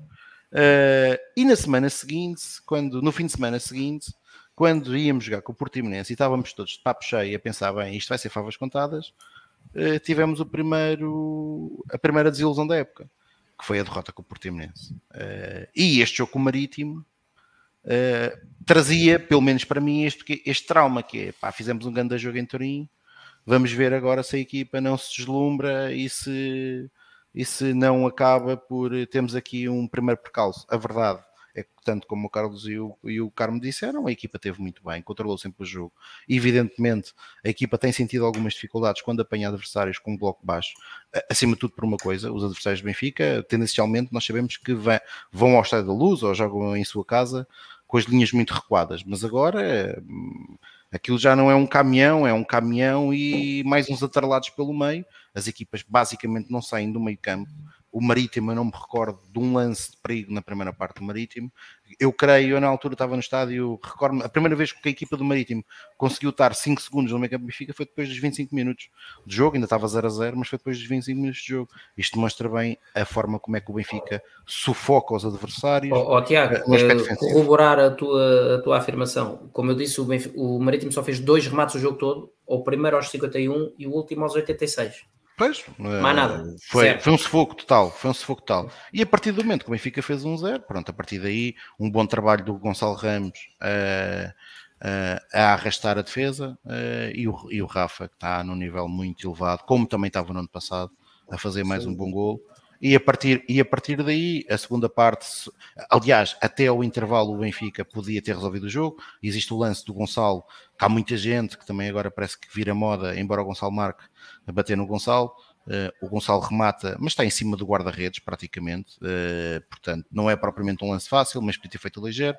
Uh, o Benfica podia ter mais um ou outro lance que podia ter, ter aproveitado e na segunda parte foi um vendaval e portanto o Benfica ganhou bem, deu para deu para pôr o Ristic, deu para o, o norueguês um, demonstrou aquilo que já tínhamos visto pontualmente quando tinha entrado, muita segurança, uma grande capacidade de reação à perda, uh, e depois o Florentino uh, entra muito bem, e, e, o quarto gol do Benfica é disso um excelente exemplo, a ganha, é, portanto, a demonstrar que o, o, o Florentino tem estado muitíssimo bem Uh, para mim até tem sido o Enzo de facto é um jogador que vai trazer enorme qualidade ao meio campo do Benfica, é inegável mas o Florentino a nível de consistência para mim tem sido o jogador desde o início da época mais consistente do Benfica.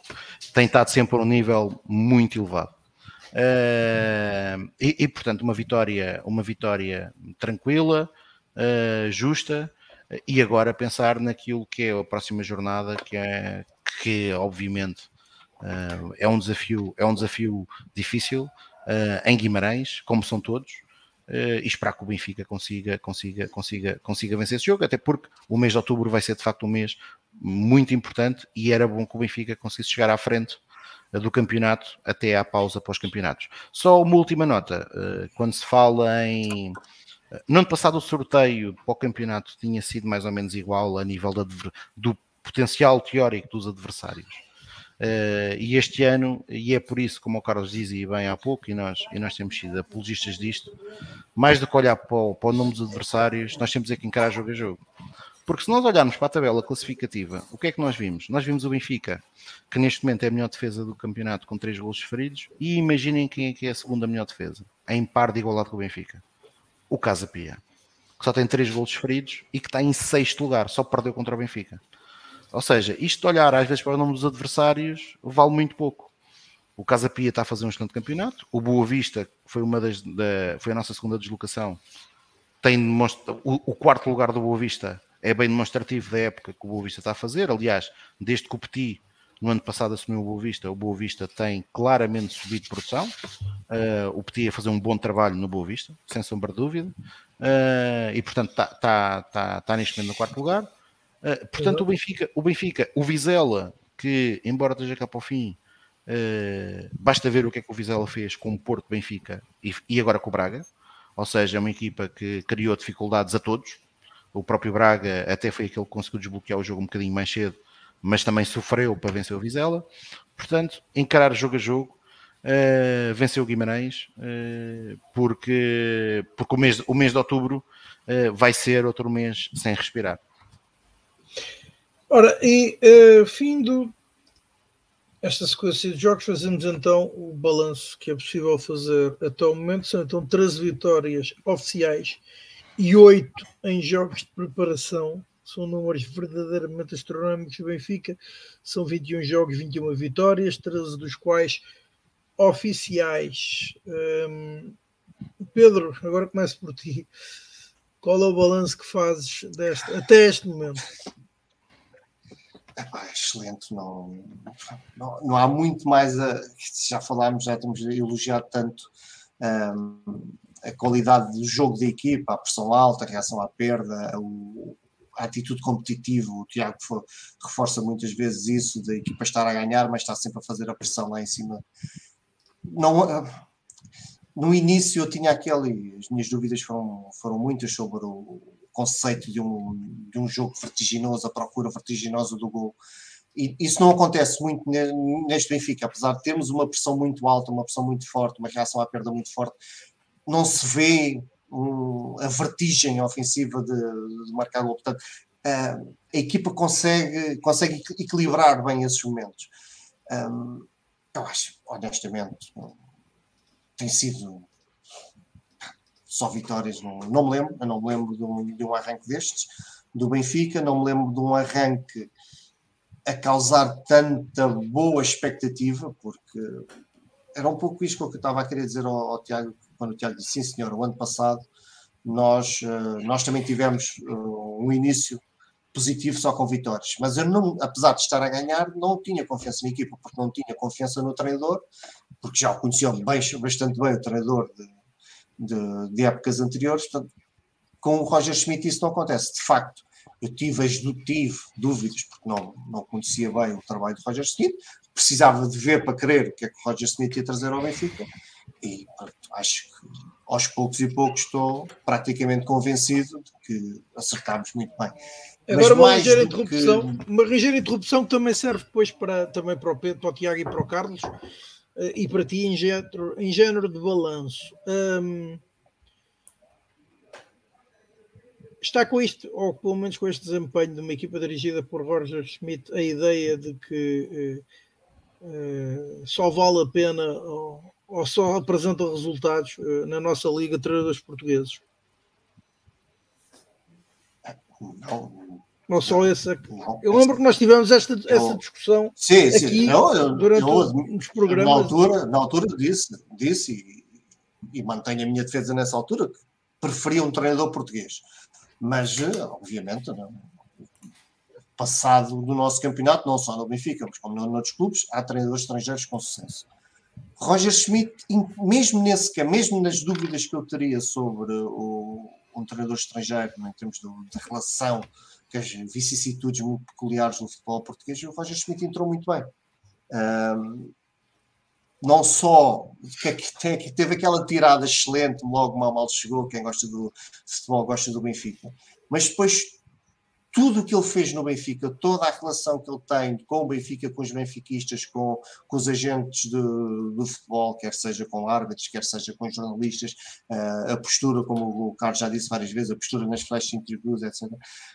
Roger Schmidt deu seguimento a essa frase fantástica que teve quando chegou ao Benfica. E acho que tem sido essa uma das grandes armas um, que o Roger Schmidt trouxe ao Benfica. E, e pode-se dizer que está mais identificado com os valores do clube Sim. do que até outros treinadores portugueses que o Benfica teve. Sem dúvida, sem, sem dúvida, indiscutível, indiscutível. Ele, uh, lá está, não sei, não, não sei se ele já conhecia o Benfica como em profundidade ou se ou se só o conheceu agora, seja como for, ele neste momento está perfeitamente enquadrado, a, a postura dele é exatamente aquilo que se pede a um treinador do Benfica. E há uma coisa que também nos levantou muitas dúvidas no início quando aconteceu, e acho que ao longo dos jogos, a relação entre os dois, um, vemos que tal e qualidade, ou seja, quando o Javi Garcia foi escolhido como adjunto do Benfica, todos já estranhámos, a propósito, o Javi Garcia, Roger Schmidt conhece o Ravi Garcia de algum lado, depois até houve aquela, uh, o próprio Roger Schmidt quando abordou o assunto disse que tinha, teve, teve uma conversa com o Ravi Garcia e depois sim senhor, assim, mas nós vemos que o Ravi Garcia não está encostado a um canto, o Ravi Garcia durante os jogos é muito interventivo, o Roger Schmidt e ele comunicam-se muitas vezes, portanto, o Ravi Garcia faz parte da equipe, Roger Schmidt se o queria ou se foi uma opção da estrutura para o meter lá, para nós, neste momento, é indiferente, não conseguimos perceber a diferença, porque para Roger Smith, Javier Garcia é claramente um elemento da equipa. Uh, a forma como os jogadores saem do banco e cumprimentam o Roger Schmidt, a forma como os jogadores saem do campo e cumprimentam o Roger Schmidt, uh, eu acho que é, que é indiscutível que temos aqui um senhor em postura, em personalidade, em empatia e que está a transpor tudo isso para aquilo que mais nos importa, como é óbvio, que é um resultado esportivo, que é a qualidade de jogo e é a, a esperança, acho que é o que todos nós queremos, a esperança, uma esperança convicta de que o Benfica pode voltar aos títulos. E este início de campeonato é, no, na minha opinião, muito pessoal, está a ser muito melhor do que aquilo que estava à espera, uh, mas claramente a ficar rapidamente 100% convencido de que Roger Schmidt é de facto um excelente treinador e a escolha certíssima para este Benfica, até para quebrar com o passado recente. E portanto, quem escolheu Roger Schmidt está quase, quase, quase a levar os meus parabéns totais. Carlos, balanço tu desta, desta, desta primeira sequência Não, este, uh, de jogos. Primeira, esta primeira sequência, obviamente, que, que, é uma sequência perfeita, não é? 13 em 13, não, não, há pouco a dizer. Um, antes, só uma nota que, sobre, a tua, sobre a tua outra metade da questão acerca da nacionalidade do treinador. Vou, vou reafirmar aquilo que já tinha dito aqui, porque sim, efetivamente tivemos essa discussão aqui há, há dois ou três programas. Um, eu não pactuo com uh, uma das opiniões mainstream sobre a necessidade do treinador português, porque conheço o, o lamaçal e, a opacidade do que se passa nos nossos órgãos dirigentes, etc, etc. Isso para mim, sinceramente, diz-me pouco. Aliás, uh, vou outra vez repetir o mesmo argumento que, que dei. Excetuando esta, esta conquista recente, que é um feito recente do Tetra, todos os grandes feitos internacionais do Benfica e uh, no, das épocas em que o Benfica foi hegemónico, uh, a maioria foram com treinadores estrangeiros ao leme.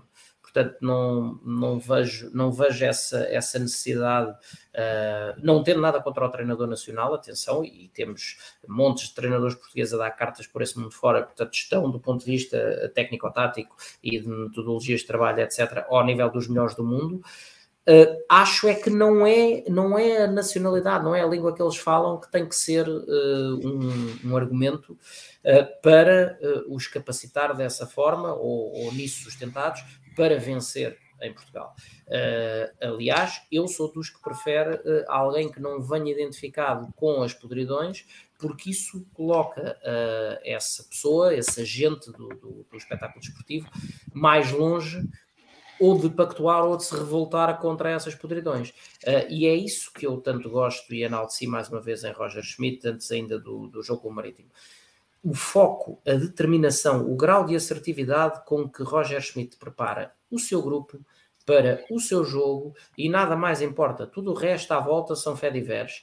Não se coíbe, uh, volto a dar o exemplo do, do, dos dois temas que ele elencou na, na conferência de imprensa, não se coíbe de dar a sua opinião mas a Roger Schmidt interessa é ter o seu processo consolidado. Até porque se nós, se nós pensarmos bem e virmos que no, no, nos jogos em Portugal, na maioria dos casos, tirando eventualmente contra Porto, Sporting, Braga, Guimarães, provavelmente mais nenhum. Uh, na maioria, na esmagadora maioria dos jogos, o Benfica joga com elevadíssimas doses de posse de bola, etc é muito mais importante que o Benfica saiba o que fazer, saiba eh, de cor e salteado o seu processo e tenha os seus automatismos e os seus mecanismos, do que uh, o constante foco no, no outro lado da, da questão.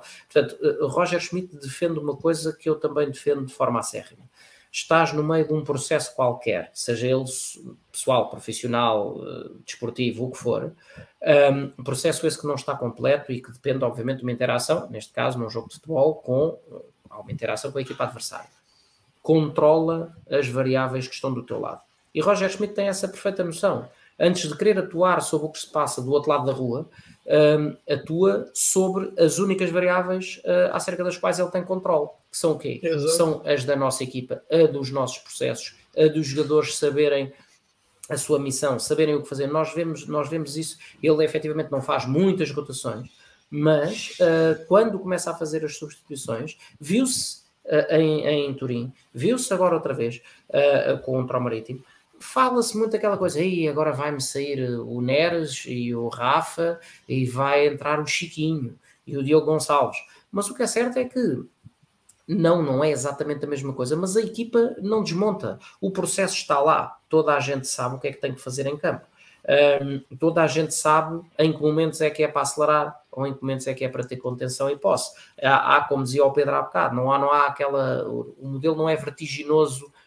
Um, de, de modo insensível. Não, há uma sensibilidade e para isso elogio grande a um jogador que até toda a gente sabe não é dos meus preferidos, mas que tem sido fundamental nesse papel. Elogio grande para João Mário na forma como uh, muitas vezes dita os ritmos do jogo, uh, percebe quando é que é momento de acelerar e de pôr a bola a correr nos pés do Rafa e o Rafa corra, ou quando é que é momento para contenção uh, e, e, fazer, se for preciso, um passo atrás e reorganizar a equipa, etc e Enzo também tem sido, tem sido a roçar a perfeição nesse, nesse, nesse aspecto do jogo. Portanto, como jogas, como treinas, estes comportamentos tão certos, uh, que nós tantas vezes aqui criticámos, que é ah, o problema da, de, o jogador tem esta característica boa, etc., mas erra na tomada de decisão. Resumindo tudo isto, o que nós temos visto é um Benfica que, no seu global, erra muito menos nas tomadas de decisão, porque no individual também erra menos na tomada de decisão. Os jogadores cada vez tomam uma, uma percentagem de, de decisões certas mais alta. Né? E é isto é que é o produto do treino, o produto da, de, da mensagem que é passado, do enquadramento que é passado. Portanto, um, interessa-me zero a questão de andar atrás do recorde. Estamos-nos a aproximar a passos largos, sim, mas o, mas o que me interessa efetivamente é ver que uh, Roger Schmidt mantenha o foco tem mantido cada vez que fala e no seu trabalho em ter a equipa focada para o jogo a jogo. Não é, não é por ter sido a máxima que resultou com Bruno Lage uh, no ano da, da, Reconquista, é porque efetivamente um, há uma série de imponderáveis no pensar a longo prazo que se podem prender com momentos de forma dos jogadores, com lesões, com capricho do calendário. Uh, e termino isto dizendo uh, aquilo que para mim foi a frase que se calhar passou despercebida a muita gente, mas a frase mais lapidar, na minha opinião, de, proferida por Roger Schmidt, precisamente um, não na conferência de imprensa pós-vitória, mas na flash interview. Um, e, que, e, que, é o reflexo perfeito daquilo que é a forma de encarar uh, os compromissos pelo alemão, que é um, não podemos uh, de, de respeitar os, os, adversários, tal, etc., preparar bem, foco, etc, etc, etc não podemos perder pontos em jogos como este, nos momentos em que estamos em boa forma. Portanto, isto é absolutamente fundamental, porque obviamente que a forma não há de ser sempre a mesma, é natural que tenha oscilações ao longo da época, mas não pode haver um abrandamento, um relaxamento na atitude. Se o Benfica, à data de hoje, está em boa forma, uh, e até pegando naquilo que o Carmo disse uh, sobre, o, sobre o, as nossas prestações europeias e a forma como os adversários mais cotados nos trucidavam cada vez que estávamos menos bem, se nós hoje estamos em boa forma, temos que capitalizar todos os momentos em que estamos de boa forma, transformá-los em vitórias. Tão simples quanto isto. Tudo o resto, haverá tempo para o dia em que se falha o gol de baliza aberta, em que se marca um autogolo, em que não se consiga ganhar um jogo, em que se falha um penalti. Haverá tempo para isso tudo. No momento em que tens a equipa na sua máxima força em termos físicos, técnicos, táticos e com os jogadores todos a produzir um produto final de, de, de, de, alta qualidade futebolística, é impensável não ganhar os jogos. E foi com essa seriedade que Roger Schmidt abordou o jogo, com os resultados que, esse e todos, diga-se, com os resultados que, que, estão visíveis para toda a gente. Portanto, numa palavra, sim, positivíssimo este, este balanço deste, desta primeira fase. Espero que esta pausa para as seleções não quebre uh, este, este ritmo, este andamento acho que vai ser muito positivo para jogadores como João Vitor ou, ou, ou, Lucas Veríssimo, que precisam de recuperar lesões, e um jogador como Draxler, que, que precisa de, de, ganhar mais ritmo físico, o resto está lá, um, e, que seja, e que seja bem aproveitado este tempo, e para que na, na, deslocação a Guimarães nós vejamos a terceira parte do, Marítimo, do Benfica Marítimo. Tiago, por fim, tu, balanço fazes desta primeira fase? Eu começo pela tua segunda questão. A tua segunda questão, tu, tu, tu, devia, tu, tu devias ter feito mais diretamente, na minha opinião. Porque quem disse isso, é? quem disse isso foi aquele senhor que durante 20 anos acusava qualquer benfiquista que fizesse a mínima crítica. Não foi só esse. E tu sabes que não foi ah, só tá esse. Não foi só esse, mas esse foi o principal. Esse foi o principal. Mas a matriz histórica do Benfica foi sempre ter treinadores estrangeiros, até.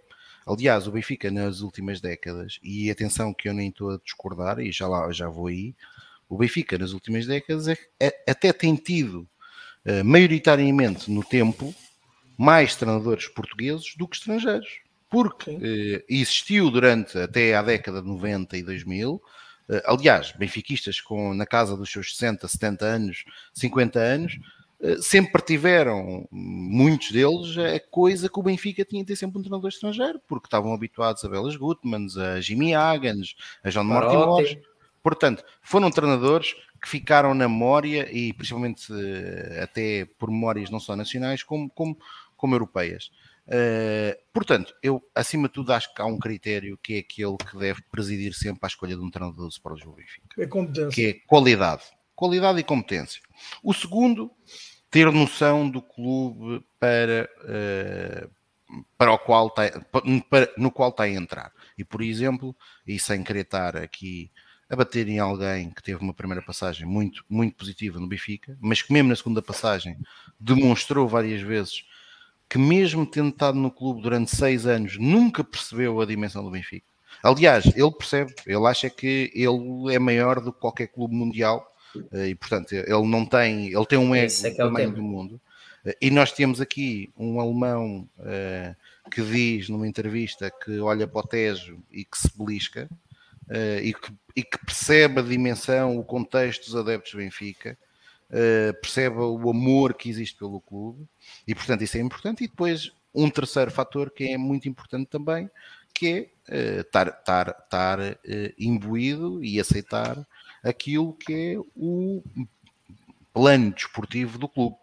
Eh, que me parece que este ano verdadeiramente existe, ou seja, parece-me que em linhas mestras aquilo que Rui Costa no ano passado defendeu uh, durante a sua candidatura que o levou a ser eleito presidente do Benfica, uh, dentro do possível está a ser cumprido, ou seja, tentar reduzir o quadro de atletas, tentar fazer uma passagem mais consistente dos jogadores da formação para a equipa principal e, portanto, estando estes três eh, fatores uh, contemplados, creio que é o casamento perfeito. E é isso que tem sido até agora.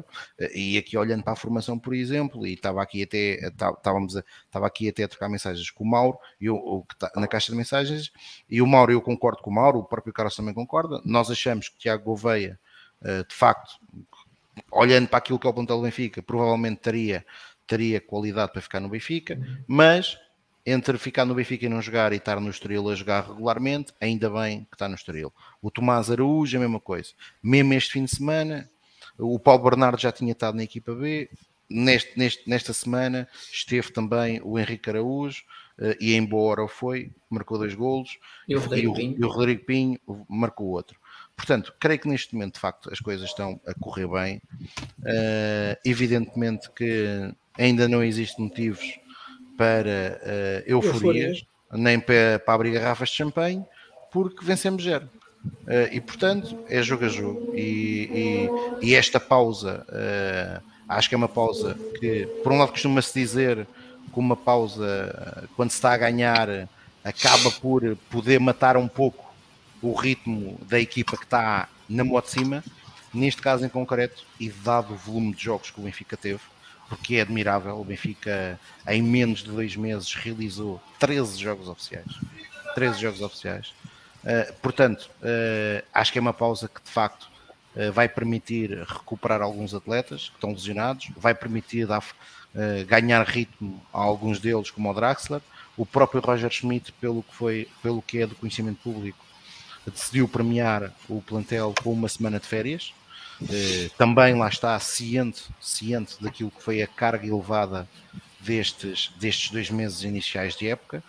Uh, e portanto creio que, que é uma pausa que até vem em boa hora para lá está uh, começarmos um outubro e vai ser um mês e meio de loucos que o Benfica vai ter pela frente uh, com deslocações a Guimarães, ao Dragão, a Paris, a Israel e à Moreira portanto mais jogos em casa com os Juventus uh, e com o Rio Ave. Portanto, uh, isso é o mês que vamos, ter, que vamos ter agora e, portanto, esta pausa vem numa boa altura e esperar que os jogadores que estão a representar as seleções, uh, aqui falando um pouco, sendo um pouco egoísta, não joguem muito. e, que nos trein... e, e, que não se alejem nem nos treinos, nem, nem em sítio algum, porque não dá jeito nenhum.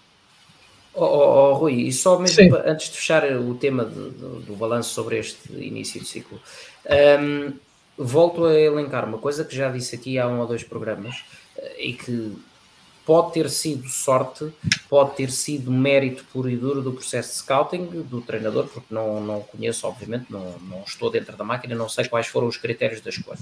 Certo é que, além de toda esta questão do foco, da seriedade, etc., uh, eh, fomos buscar um treinador cuja ideia de jogo é precisamente aquilo que está inscrito na, na matriz, no ADN do Benfica. Uh, portanto, é óbvio que se os processos dele não funcionassem, a ideia não servia para nada e a esta hora estávamos a dizer que tinha sido uma contratação errada. Mas esta feliz coincidência ou mérito na escolha de conseguir casar todos os parâmetros de foco, intensidade, assertividade, competência com alguém que, que incorpora uh, exatamente o que é a mística, o ADN no que toca ao modelo futebolístico do Benfica, uh, é, isto, é por isto que resulta este casamento, até agora tão perfeito, e é por isso que os adeptos têm todos uma natural uh, razão de estarem extremamente satisfeitos, mas foco no que disse o Tiago. satisfação sim, muito elevada sim, basófia não, e a perfeita noção que ainda não se ganhou nada.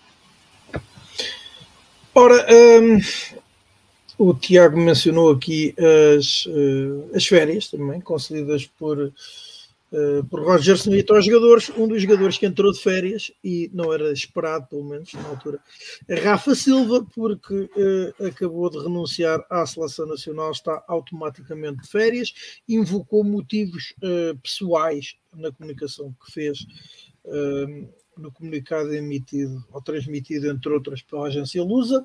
Terá sido essa também uh, a mensagem que fez passar aos responsáveis da Seleção Nacional. Entretanto, em declarações à Antena 1, o seu agente disse que Rafa Silva uh, tomou esta opção também para estar principalmente concentrado no Sport Lisboa e Benfica. Pedro Carmo, como é que tu vês esta. Eh, esta situação e já agora também a entrada para o seu lugar na convocatória de Gonçalo Ramos.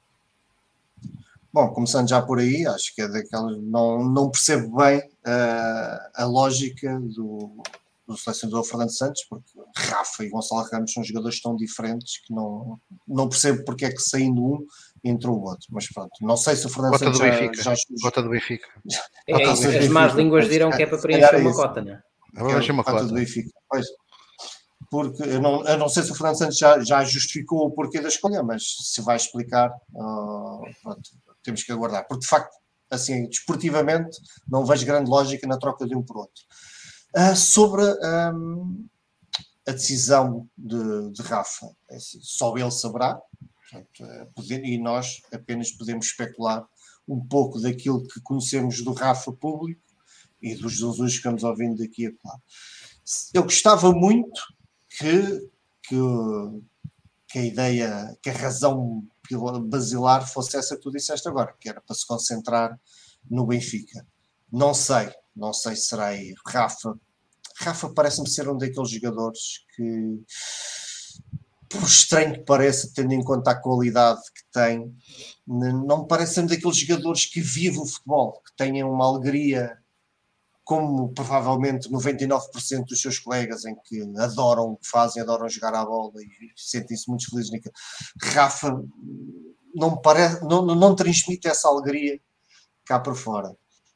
Um, pode ser, se isto tiver algum fundo de verdade, é perfeitamente natural que ele encare a ida à seleção, principalmente jogando tão pouco como uma maçada, como uma chatice, e, e tenha e tenha optado por, por acabar o seu, a sua ligação à seleção nacional. Por mim, como benfiquista, tranquilo, excelente, menos jogos, menos desgaste, menos possibilidade de lesões a um jogador que tem sido fundamental neste, neste extraordinário arranque de época. Uh, portanto, as razões ele lá saberá. Pessoalmente, como benfiquista, fico satisfeito. Era o selecionador Fernando Santos, uh, na, olha, na altura falou-se que Rafa uh, falou-se numa aparente falta de empenho de Rafa, uh, ou menor empenho de Rafa no jogo durante os trabalhos para o compromisso com a Sérvia, já que Portugal acabou por perder, o que levou então depois Portugal a disputar playoffs. Um, mas a verdade é que Fernando Santos voltou então a convocar Rafa, fazendo crer que, que, que não era isso que tinha acontecido. Um, e portanto, uh, uh, esta situação poderá também ajudar. Ou, uh, a, verdade é que a bola hoje avança em manchete. O Rafa tem cerca de 40 internacionalizações, apenas jogou 8 jogos como titular, sim, ou melhor, sim, tem, uh, não, tem mais de 40 chamadas à seleção, 26, 25 ou 26 pois. internacionalizações e apenas 8 delas como titular. acham que Rafa, agora por ti e depois, obviamente, o Tiago e o Carlos, achas que Rafa pode ter decidido isto tendo em conta o lote de jogadores que estão na seleção neste momento e que veria que não diria como uma perda de tempo, mas que um, seria muito pouco utilizado, uh, apesar de valer, poder valer a convocatória para um Mundial, que é algo onde habitualmente toda a gente gostaria de estar presente. Essa parte é que é, que é estranha. Ele, abdica, ele não abdica só da seleção, ele abdica da seleção em vésperas do, de um Mundial em que ele muito provavelmente estaria entre os eleitos de Fernando Santos, não só pela extraordinária época que está a fazer, como, acima de tudo, eu sempre achei que Rafa fazia sentido estar na seleção, porque é um jogador que dá, consegue dar muita coisa a um jogo, mesmo não sendo titular, podemos discutir se Rafa seria titular ou não, tendo em conta a extraordinária qualidade que, que a seleção felizmente tem neste momento, mas mesmo que não fosse titular, Rafa é um, para mim seria o primeiro suplente a entrar na equipa, é um, é um, é um jogador que ao entrar a sair do banco, ele dinamiza qualquer jogo, principalmente com o nível de, de, colegas que teria ali ao lado na, na seleção. Portanto, eu acredito que eu acredito que isso tenha pesado bastante na, na, na decisão do, do, do, Rafa. O Tiago, quando for falar, eh, ele vai abordar de certeza isso, porque será um pouco a opinião dele, que já falámos durante o dia de hoje. É possível que, esse, que, essa, que esses problemas, que, que, essas críticas que, que Rafa foi alvo no, numa destas últimas convocatórias, que depois gerou aquele não festejo dele, depois de marcar um golão pelo Benfica e toda, toda a celeuma e toda a conversa que, que essa situação gerou. É, é, perfeitamente possível que isto também esteja na, na razão, seja uma de, das razões, se não a razão para, para Rafa abdicar da seleção, mas lá está. É ele, ele é que saberá as suas razões. Eu penso que sim, penso que terá a sua influência, mas pronto, é, é especulação. Ora, então desta vez, Tiago, já foste aqui mencionado pelo Pedro, uh, que opinião te merece todo este episódio em torno da renúncia de Rafa e já agora a chamada de Gonçalo Ramos? Hum, a, a, chamada do Gonçalo, analisando aquilo que seria expectável que fosse chamado um jogador de, de uma posição similar, não faz muito sentido chamar, chamar uh, Gonçalo Ramos, ainda por cima quando existia Gonçalo Guedes uh, que ficou fora dos convocados. Mas pronto, hum, isso é da responsabilidade de Fernando Santos. Sobre, sobre Rafa, eu creio que Rafa, eh, eu estou a especular, como é evidente, como todos aqui, aqui estamos, porque não sabemos os verdadeiros motivos que passaram uh, na cabeça de Rafa para, para renunciar à seleção. Agora, uh, é evidente uma coisa que no ano passado aconteceu, no ano passado, na época passada, que é uh, em novembro do ano passado, uh, depois de Portugal ser, ser relegado para, para os playoffs eh, da derrota com a Sérvia, saiu uma notícia que Rafa, que supostamente do interior da Federação, que Rafa era um dos jogadores que não estava comprometido com a seleção. Bem, para já esta notícia é logo esquisita, quando Rafa nunca foi um titular absoluto na seleção quando até no europeu de 2020, mas que foi disputado em 2021, Uh, eh, foi suplente e até foi um dos suplentes que sempre que entrava até dava qualquer coisa à equipa. Uh, a verdade é que a Federação nunca o desmentiu. Uh, pelo aquilo que se disse, o próprio Rafa não ficou agradado com a postura do próprio Benfica de não ter saído na sua defesa.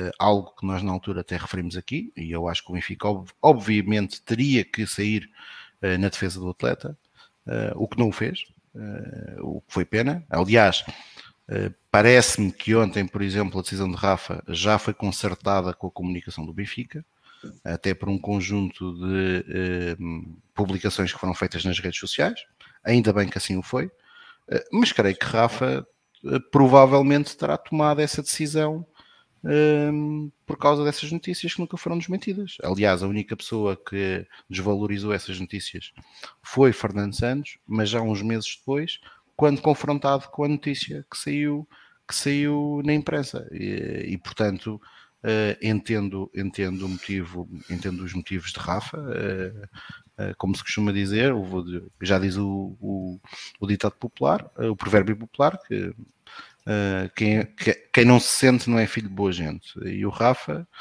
provavelmente sentiu que não foi defendido à altura daquela notícia e, portanto, decidiu renunciar, renunciar à seleção. Aquilo que, que honestamente, para mim, uh, me apraz dizer é espero que ele mantenha o foco no Sport Lisboa Benfica e que continue a ser tão decisivo como tem sido neste início da época. Aliás, algo que tem sido a panagem nos inícios da época de Rafa. Rafa tem começado as épocas quase todas muito, muito, muito, muito bem, a um nível muito elevado e nos últimos anos evidentemente porque também o Benfica perdeu qualidade, não só coletiva como individual, eh, mas normalmente o coletivo, e eu acho que isso é um facto, eu há pouco me disse isso, mas é isso que também gostava de dizer sobre o Roger Schmidt, a, qualidade coletiva acaba por também fazer sobressair eh, o melhor de cada atleta, eh, e isso demonstra o dedo do treinador, e portanto Rafa tem estado muito bem, eh, e portanto espero é que o Rafa continue a este nível. Fala-se numa potencial renovação de Rafa que, está, que acaba contrato daqui a ano e meio. Parece-me que faz sentido.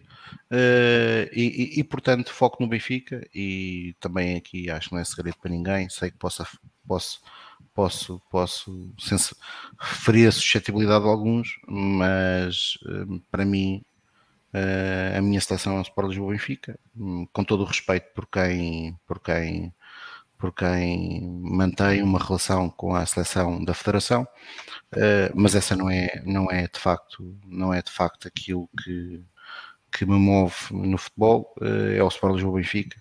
Faço questão de nem ver o Mundial, de, o mundial manchado pelo sangue de todos aqueles que trabalharam uh, naqueles estádios de forma completamente desumana. Aliás, já alguns treinadores e atletas, mas principalmente treinadores, inclusive eu creio que até o próprio Roger Schmidt já disse isso, este Mundial é uma vergonha para o futebol, uh, por isso, como, primeira, como primeiro motivo, por ser feito e realizado num, num país que uh, não tem mínimo respeito pelos direitos humanos, uh, e depois, por outro lado, para os próprios atletas. Aquilo que está a ser pedido neste início da época para os jogadores é, não faz sentido algum Uh, e portanto, uh, mais uma vez, o dinheiro conseguiu, como em várias, várias outras coisas da vida, uh, ganhar aquilo que deveria ser outro tipo de valores.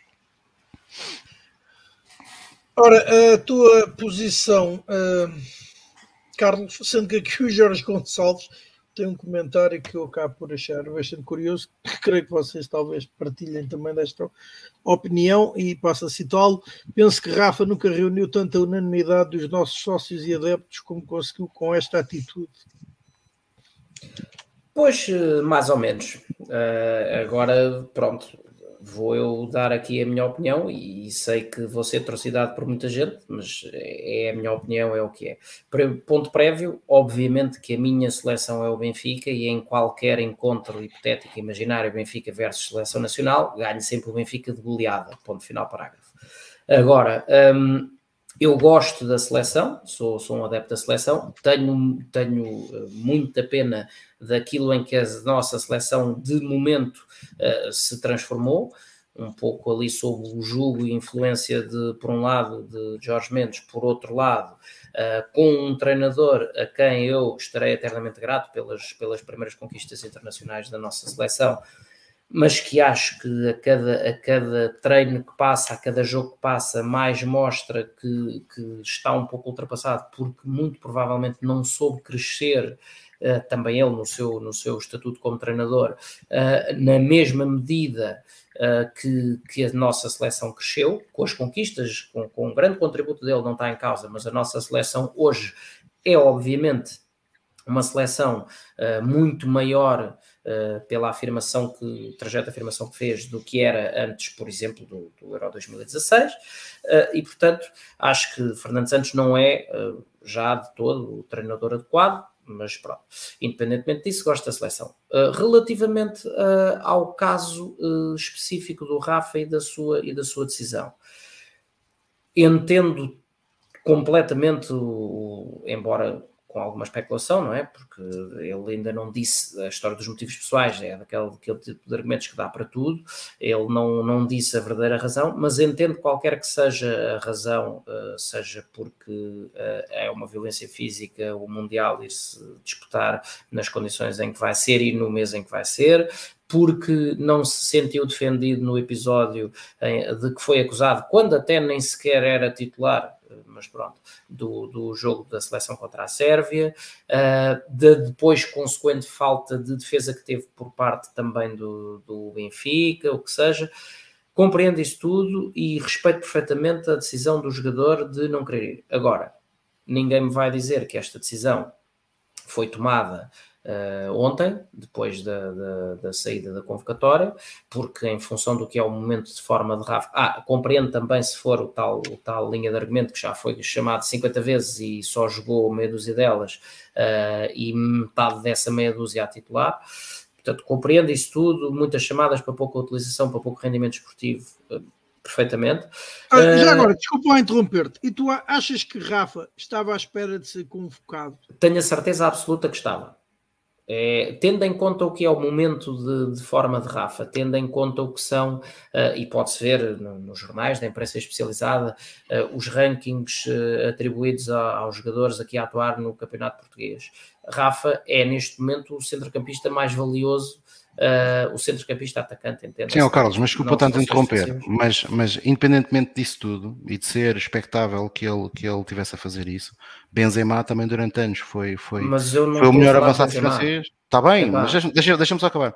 Uh, Benzema também foi o melhor avançado francês e nunca foi convocado por outros motivos. Por outros motivos. Pronto. Agora, sabíamos Rafa, que havia, sabíamos Rafa, que havia provavelmente, mas o Rafa provavelmente assumiu que se eh, internamente na Federação nunca ninguém desmentiu uma notícia que ele não tinha compromisso, nunca seria convocado.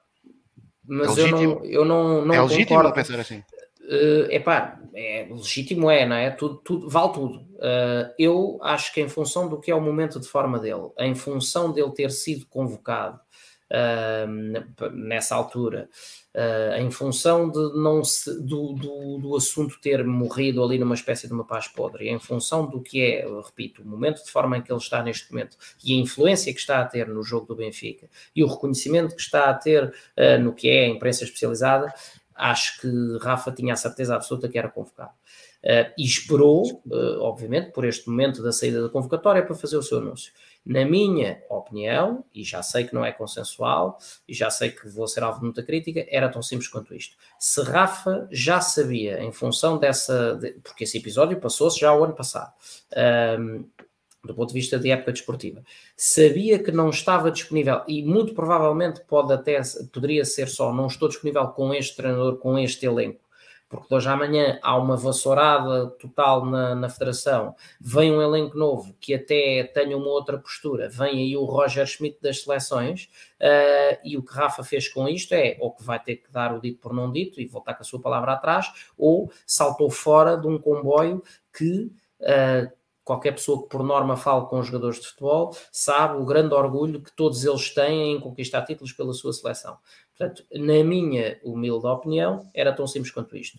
Nada mudou desde esse episódio. Rafa sabia que não estava disponível, antes ainda da convocatória, dizia, fazia a renúncia à seleção nacional, não dizia para esta convocatória, fazia a renúncia à seleção nacional. Ponto. E ser alvo de chacota? Pronto. E assim, na minha opinião, é alvo de chacota também de outra forma. Acho que isto assim tem o problema de soar a birra. Não, não, não, não gosto desta não. postura. Respeito uh, já, a opinião, mas não gosto. Já o tinha, já o tinha dito. Uh, não gosto de, não gosto, compreendo o conteúdo, discordo totalmente da forma.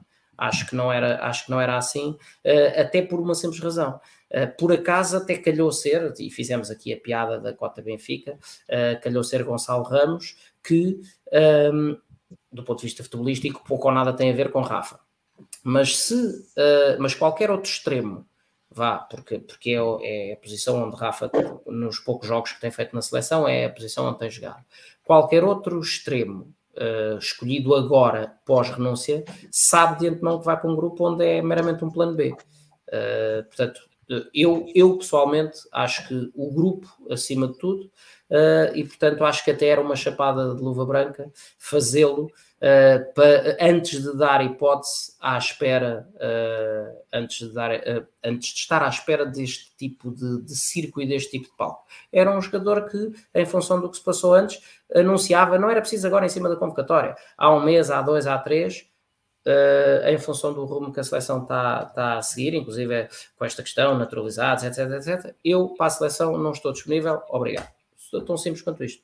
Assim, um, sou um bocado a, a uma atitude cujo, cujas razões eu compreendo, atenção, uh, compreendo as razões, mas uh, não concordo com a forma. Ou Acho seja, é, acham, aqui como o Gonçalo, e a pergunta é para os três, Rafa estava à espera de ser convocado. Sim. Neste caso, como ele diz, desde, desde outubro de 2021. Não. À não. espera disto para. Não, eu não, e, por uma, muito, e por uma questão muito simples.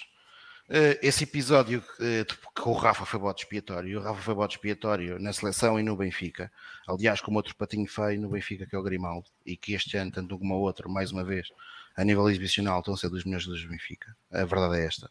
Uh, mas foram sendo patinhos feios no Benfica uh, com o André Almeida e com o Pizzi também no, no, no grupo. Uh, na seleção, Rafa, porque era o único que ia à seleção, foi utilizado como bote expiatório, mas entretanto houve N, houve N convocações da seleção. E se houve jogador que no ano passado no Benfica, que teve sempre num rendimento elevado, até foi Rafa. E Rafa teve sempre fora das convocatórias. Eu acho, eu percebo o Carlos, é a opinião do Carlos, respeito a opinião do Carlos, como é evidente, mas eu creio que o Rafa, de, e é legítimo ele pensar isso, que é, se dentro da federação acham que eu não sou um gajo que estou comprometido com a seleção, se as convocatórias, que, se, que a notícia não é desmentida, saíram novas convocatórias. Portugal teve que disputar uh, duas eliminatórias para chegar ao Mundial, contra a Turquia e contra a Moldávia. Uh, Rafa não foi convocado para nenhuma delas. Uh, particulares pelo meio, Liga das Nações se ele nunca é convocado, ele partiu do princípio que provavelmente nunca mais seria convocado, independentemente do nível de forma que estivesse. Sendo convocado agora, decidiu.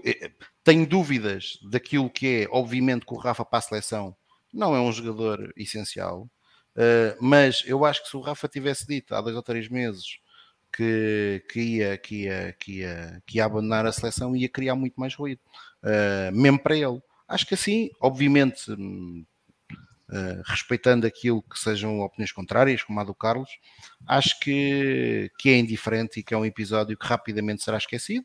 A seleção continuará o seu caminho com os jogadores que têm que continuar e o Rafa continuará a sua carreira. Evidentemente, o Carlos disse uma coisa que eu concordo, que é Rafa neste momento sabe que qualquer uh, decisão de voltar atrás será muito penalizadora para ele, sem sombra de dúvida, mas isso é uma decisão do atleta.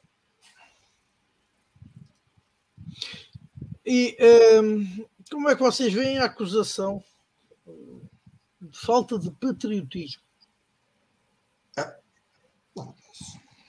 Mas, mas é, é eu, essa declaração deve-me ter falhado. Essa a, a acusação de, falsa de, de, falso patriotismo ou de falta de patriotismo veio, vem, vem de comentadores afetos. Uh, daqueles que defendem uma, uma seleção carregada de jogadores naturalizados e afins?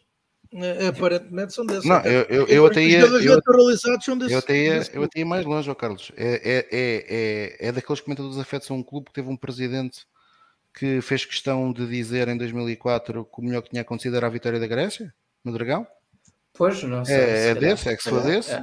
Eu, essa, essas acusações assim, a mim valem pouco, porque uh, independentemente da, das posições de A ou de B ou do timing das mesmas, Uh, eu, pelo menos, não me recordo de ver em campo, aliás, e por isso é que concordo com, com volto a dizer que concordo com, com, os argumentos, posso não concordar com a forma, uh, não me lembro de ver uh, Rafa a ser pouco empenhado em campo nas poucas oportunidades que tinha, que lhe eram proporcionadas para jogar. Portanto, não estou a ver onde é que, onde é que vem falta de patriotismo, ou, onde, ou, ou em, que, em que circunstâncias é que o podem acusar de falta de patriotismo não, não entendo. Não é, isso é, é, a crítica é ao clube do jogador e não ao jogador. É, se fosse é, um é, é. jogador de outro clube é uma coisa e ele ia se defender e acho que, é, tenta, acho que tenta, não, tenta, não tenta, tenta, tenta, tenta-se atacar o, clube e não, e não. Certo. Ah, e já agora a leia de conclusão. Independentemente de tudo isto, uh, que resulta daqui, obviamente,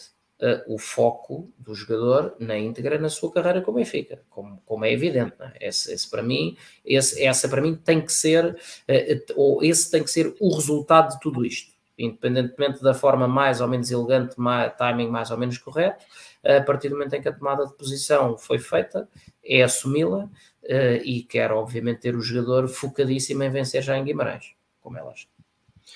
Olha, só, só, Rui, só, só, só, só, só, para, só, para, só, só para complementar, embora tenha sido tudo dito sobre, essa, sobre essas declarações que não passam de uma de tentar atingir o jogador para atingir o clube, uh, mas se calhar a seleção de Portugal uh, deveria pensar nisso. Se calhar, e, e, eu percebo que seja muito complicado para alguns jogadores abdicar de jogar na seleção, porque acredito que, que, que vão lá com muito prazer. Uh, mas talvez existam alguns jogadores da seleção pelo andar da sua carreira que se calhar já deveriam ter pensado nessa possibilidade. Se calhar era um bem maior para o coletivo uh, do que continuarem a marcar presença. Mas fica Ui. aqui a ideia. E é com esta ideia que fica e que avançamos para o último tema que é convívio virtual. Então, a análise do momento das modalidades do clube, uh, a notícia mais recente a esse respeito foi a vitória do Benfica, da equipa feminina de futebol do Benfica, por três bolas a duas no terreno do Rangers em Ibrox para a fase de grupos da Liga dos Campeões Feminina. Um, e agora, agora começo por ti, Tiago. Uh, como o rescaldo faz das modalidades? Uh, Olha, eu não vi o jogo de hoje. Uh, foi uma excelente vitória da equipa feminina do Benfica. Uh, para a semana, segundo jogo, quarta-feira no Seixal. Espero que se confirme o apuramento, o segundo apuramento consecutivo para a fase de grupos uh, e que o Benfica uh, possa dar um passo em frente e deixar que, e que a fase de grupos seja disputada no Estado da Luz, se caso se confirme na próxima quarta-feira, mas eu tudo aponta que sim, obviamente respeitando o adversário. Sobre o fim de semana, fim de semana marcado por três, três, pela conquista de três supertaças, uh, todas no feminino. Primeira conquista da Supertaça Feminina de Basquetebol em Torres Novas, onde foi, foram disputadas a, a Supertaça Masculina e Feminina. Vitória ao, contra o Gdessa do Barreiro por 78-47.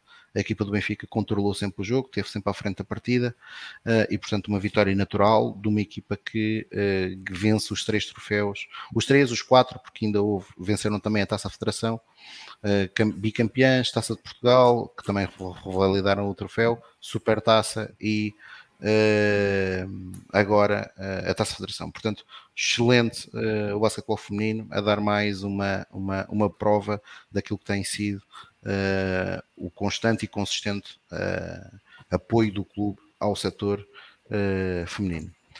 Logo de seguida foi disputada a Supertaça masculina de basquetebol, derrota do Benfica por 84-89. Uh, mau jogo da equipa Benfica, há que dizer. Uh, primeiro período, um período em que as duas equipas estiveram bastante aquém no aspecto defensivo. Não acredito que nenhum treinador tivesse ido, para, tivesse ido especialmente contente, um porque sofreu 28 pontos, neste caso o Sporting, o Pedro Nuno, e outro que sofreu 33, que foi o Norberto Alves. Isto só num primeiro período. No segundo período as equipas uh, ajustaram-se, vieram diferentes, defender, a defender muito melhor. O Benfica teve especialmente bem. O Sporting só conseguiu marcar pontos a partir já, já, já uh, neste período, já depois dos 5 minutos do, do segundo período terem, terem, sido disputados. O Benfica conseguiu passar para a frente do marcador para 36-35, uh, pouco mais de 3 minutos para disputar para o fim do segundo período e depois um mecatombe incompreensível da equipa do Benfica, que nesses 3 minutos que faltavam eh, passou de um parcial de 36-35 para um parcial de 37-48, resultado com que alcançámos o intervalo. No terceiro período esperava-se que o Benfica pudesse reagir, voltámos a estar especialmente mal uh, e fomos para o terceiro período perder, e acabou o terceiro período a perder por 54-69 e no quarto período Uh, fomos atrás do resultado, com uma diferença grande de 15 pontos. Temos mais soluções que o Sporting, isso é evidente. Uh, temos mais profundidade no plantel. Conseguimos encostar ao Sporting a minutos do fim da partida, 82 a 83, mas acabamos por perder a Supertaça por 84 a 89.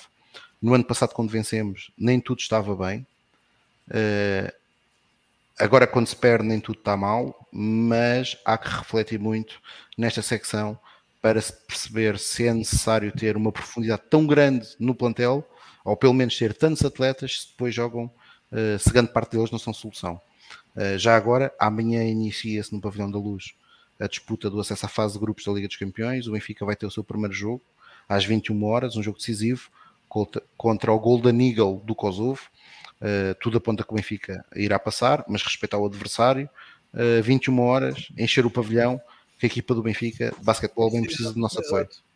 No mesmo dia, no sábado, vitória na Supertaça Feminina de Hockey Patins, uh, no derby de Portugal, Benfica 6, Sporting 2, um Sporting este ano ainda mais fraco do que aquilo que tem sido o, as últimas épocas, e o Benfica a manter, de facto, a demonstrar uh, a sua superioridade, vitória natural, sendo que um pouco mais tarde volta, conquistámos a nossa terceira supertaça do dia ao vencer em Matosinhos a Supertaça de Handball por 33-23, frente ao Colégio de Gaia, uh, culminando também uma época extraordinária da equipa de handball. Aliás, a Dockey fez exatamente a mesma coisa.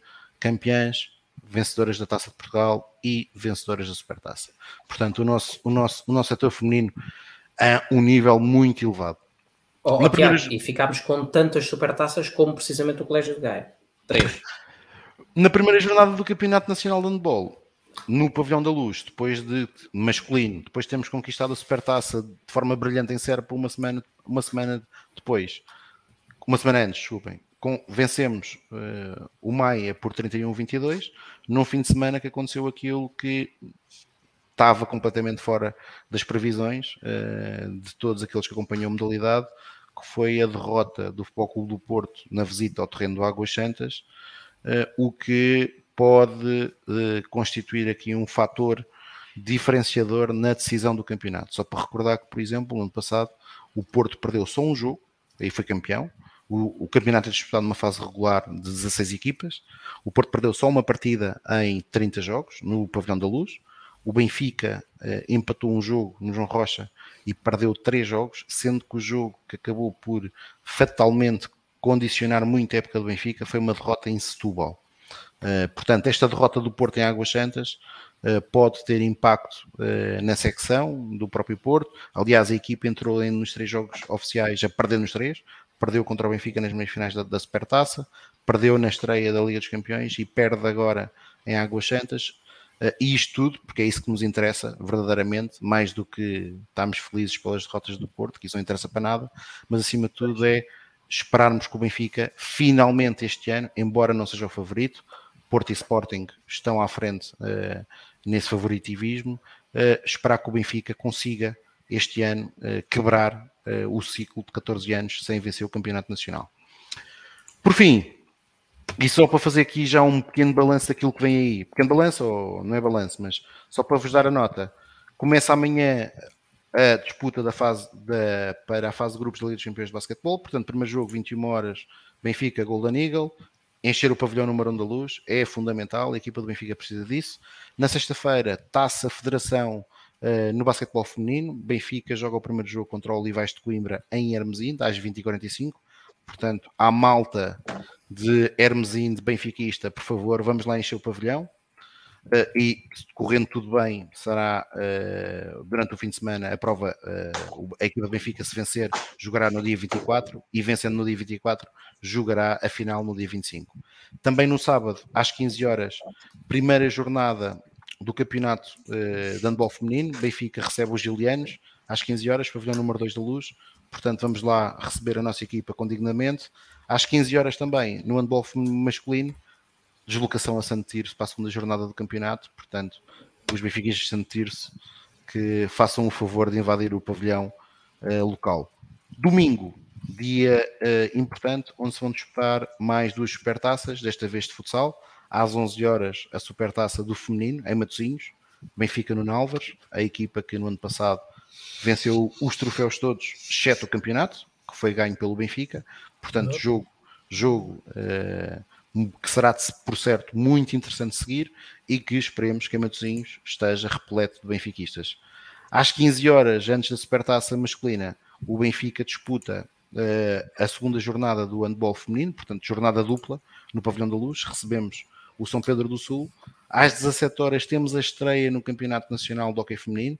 Coincidência ou não do sorteio, vamos jogar a Turquel. que tudo indica será este ano o principal adversário do Benfica.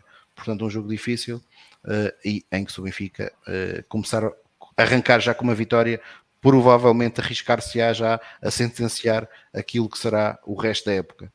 Às 17 horas, a grande final de, da Supertaça de Futsal, Benfica Sporting, muita expectativa para este jogo.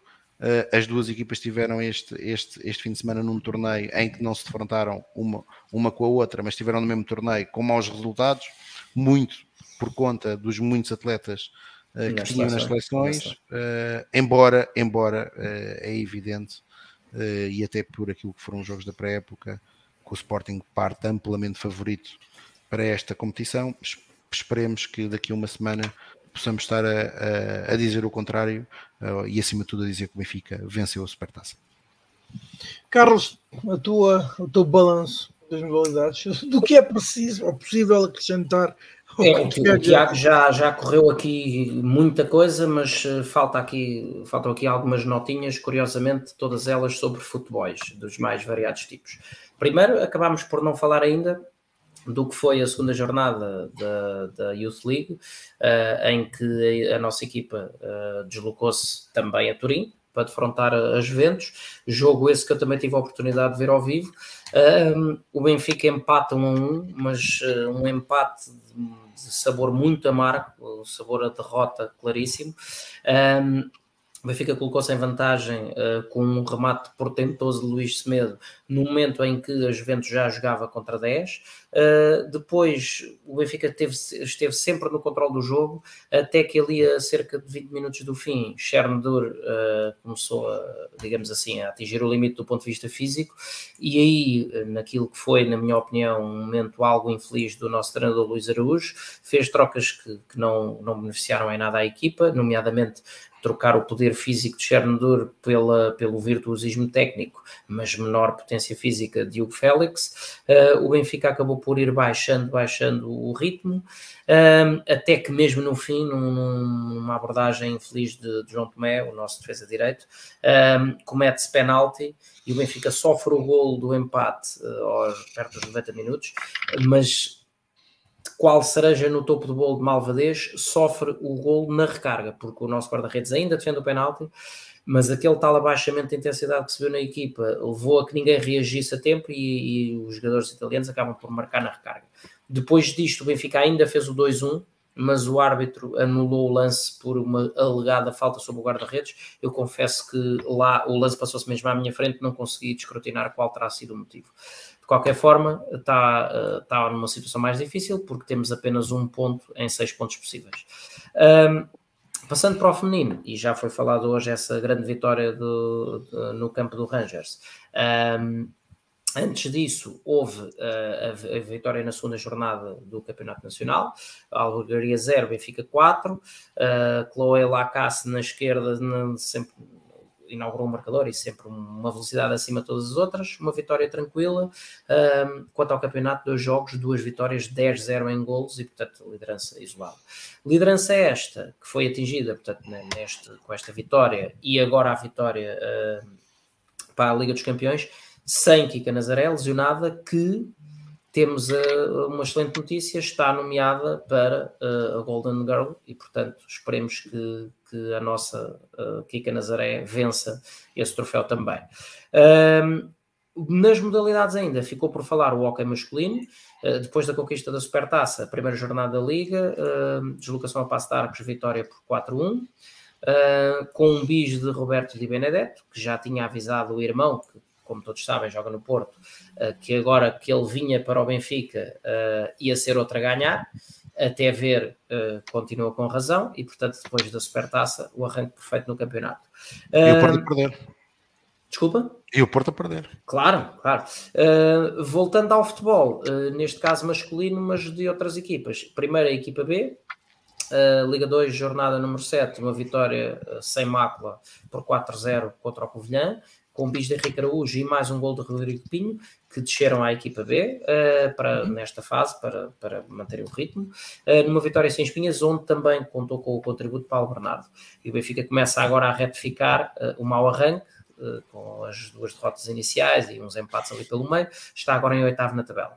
E para terminar, a Liga Revelação, sub-23, décima jornada da Série B, Benfica recebeu e goleou o Estrela da Amadora por 5-1, com esse facto curioso de no Estrela da Amadora uh, atuar o Costa, o filho do, do nosso presidente Rui Costa, uh, e que jogou pelos tricolores, uh, sem a presença do pai, que, dado que havia, havia jogo, obviamente, no Estado da Luz.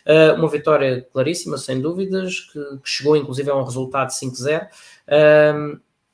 sendo que Luís Semedo, uh, que continua de pé quente, bisou, e marcaram também Franklin Juco, que fez um grande golo, uh, e o Félix na conversão de uma grande penalidade. E, e portanto, de, de, modalidades ou camadas mais jovens, uh, é isto. Falta agora a parte aquática da questão. Passamos a bola Exato. aqui ao, ao, nosso comentador especialista. Creio que ele tem novidades. Ó oh, Pedro Carmo, por Não. favor. De, aquáticas não tenho nada para dizer, infelizmente, mas pegando no mote de invasão aos. Oh, cara, mas tens acompanhado a pré-época não? Tens acompanhado, tens acompanhado a pré-época das modalidades aquáticas? Não, ainda não. Eu, infelizmente não tenho tido disponibilidade para me inteirar, mas hei de perguntar aos nossos campeões uh, como é que as coisas estão a correr e hei de trazer aqui novidades.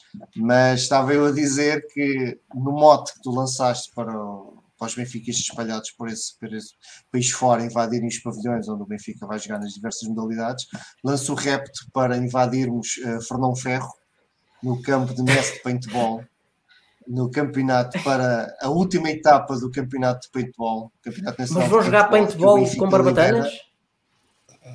Que o Benfica lidera uh, e lidera fruto de uma, da vitória do derby dos derbys em paintball e que o Benfica derrotou 3 a 1 o Sporting e assim está em primeiro lugar de, na última Olha, esclarece-me esclarece um, uma curiosidade agora com este resultado.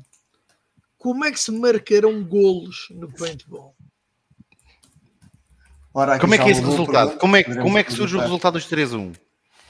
Não é? Pá, demos mais tiros certeiros do que o adversário. Provavelmente conquistámos as bandeirinhas que havia para conquistar presumo que seja essa a competição, não sei, mas podemos um dia convidar aqui o nosso campeão Nuno Martins para ele nos explicar como é que, como é que se processa toda esta excelente e competitiva modalidade em que mais uma vez o Benfica está a brilhar. Oh, oh Carmo, mas olha, Calma aí olha... que o Steve, o Steve acaba de lançar na agenda que amanhã em Mérida há campeonato do mundo de veteranos de pesca desportiva e que o Sport Lisboa Benfica estará representado pelos atletas, neste caso pescadores, Virgínia Ferreira e João Vizinha. Sim, mas o, o, o Carmo tem que acabar é o programa rapidamente que vai, vai enviado especial para Mérida, não é? Para Mérida. E, e, e eu aconselho a estarem muito atentos à campanha da, da nossa atleta Virgínia Ferreira, porque é, um, é, é uma artista, é uma maestra da, da pesca. E eu, eu, estou, eu estou neste momento a tentar obter declarações de um atleta do Sport Lisboa e Benfica, da equipa de paintball, que, que é do meu círculo de conhecidos. Estou a ver se ele confirma como é que se desenrolou esse resultado e essa vitória por 3-1 contra o Sporting. Ok, aguardando esclarecimentos. E, e, é assim que acabamos de concluir este Falar Benfica. Uh, com tiros certeiros. 81 com tiros e, com, e esperamos então que os nossos atletas Virginia Ferreira e João Vizinha também estejam com os iscos afinados nas, nas albufeiras de Mérida para com isto darem, trazer mais sucesso ao Sport Lisboa Benfica. E portanto concluímos o Falar Benfica 81. Em meu nome, em nome do Pedro, do Tiago e do Carlos, despedimos-nos até para a semana para mais um Falar Benfica. Até lá. Saudações benfiquistas. Saudações benfiquistas. um abraço. Até, até a próxima semana.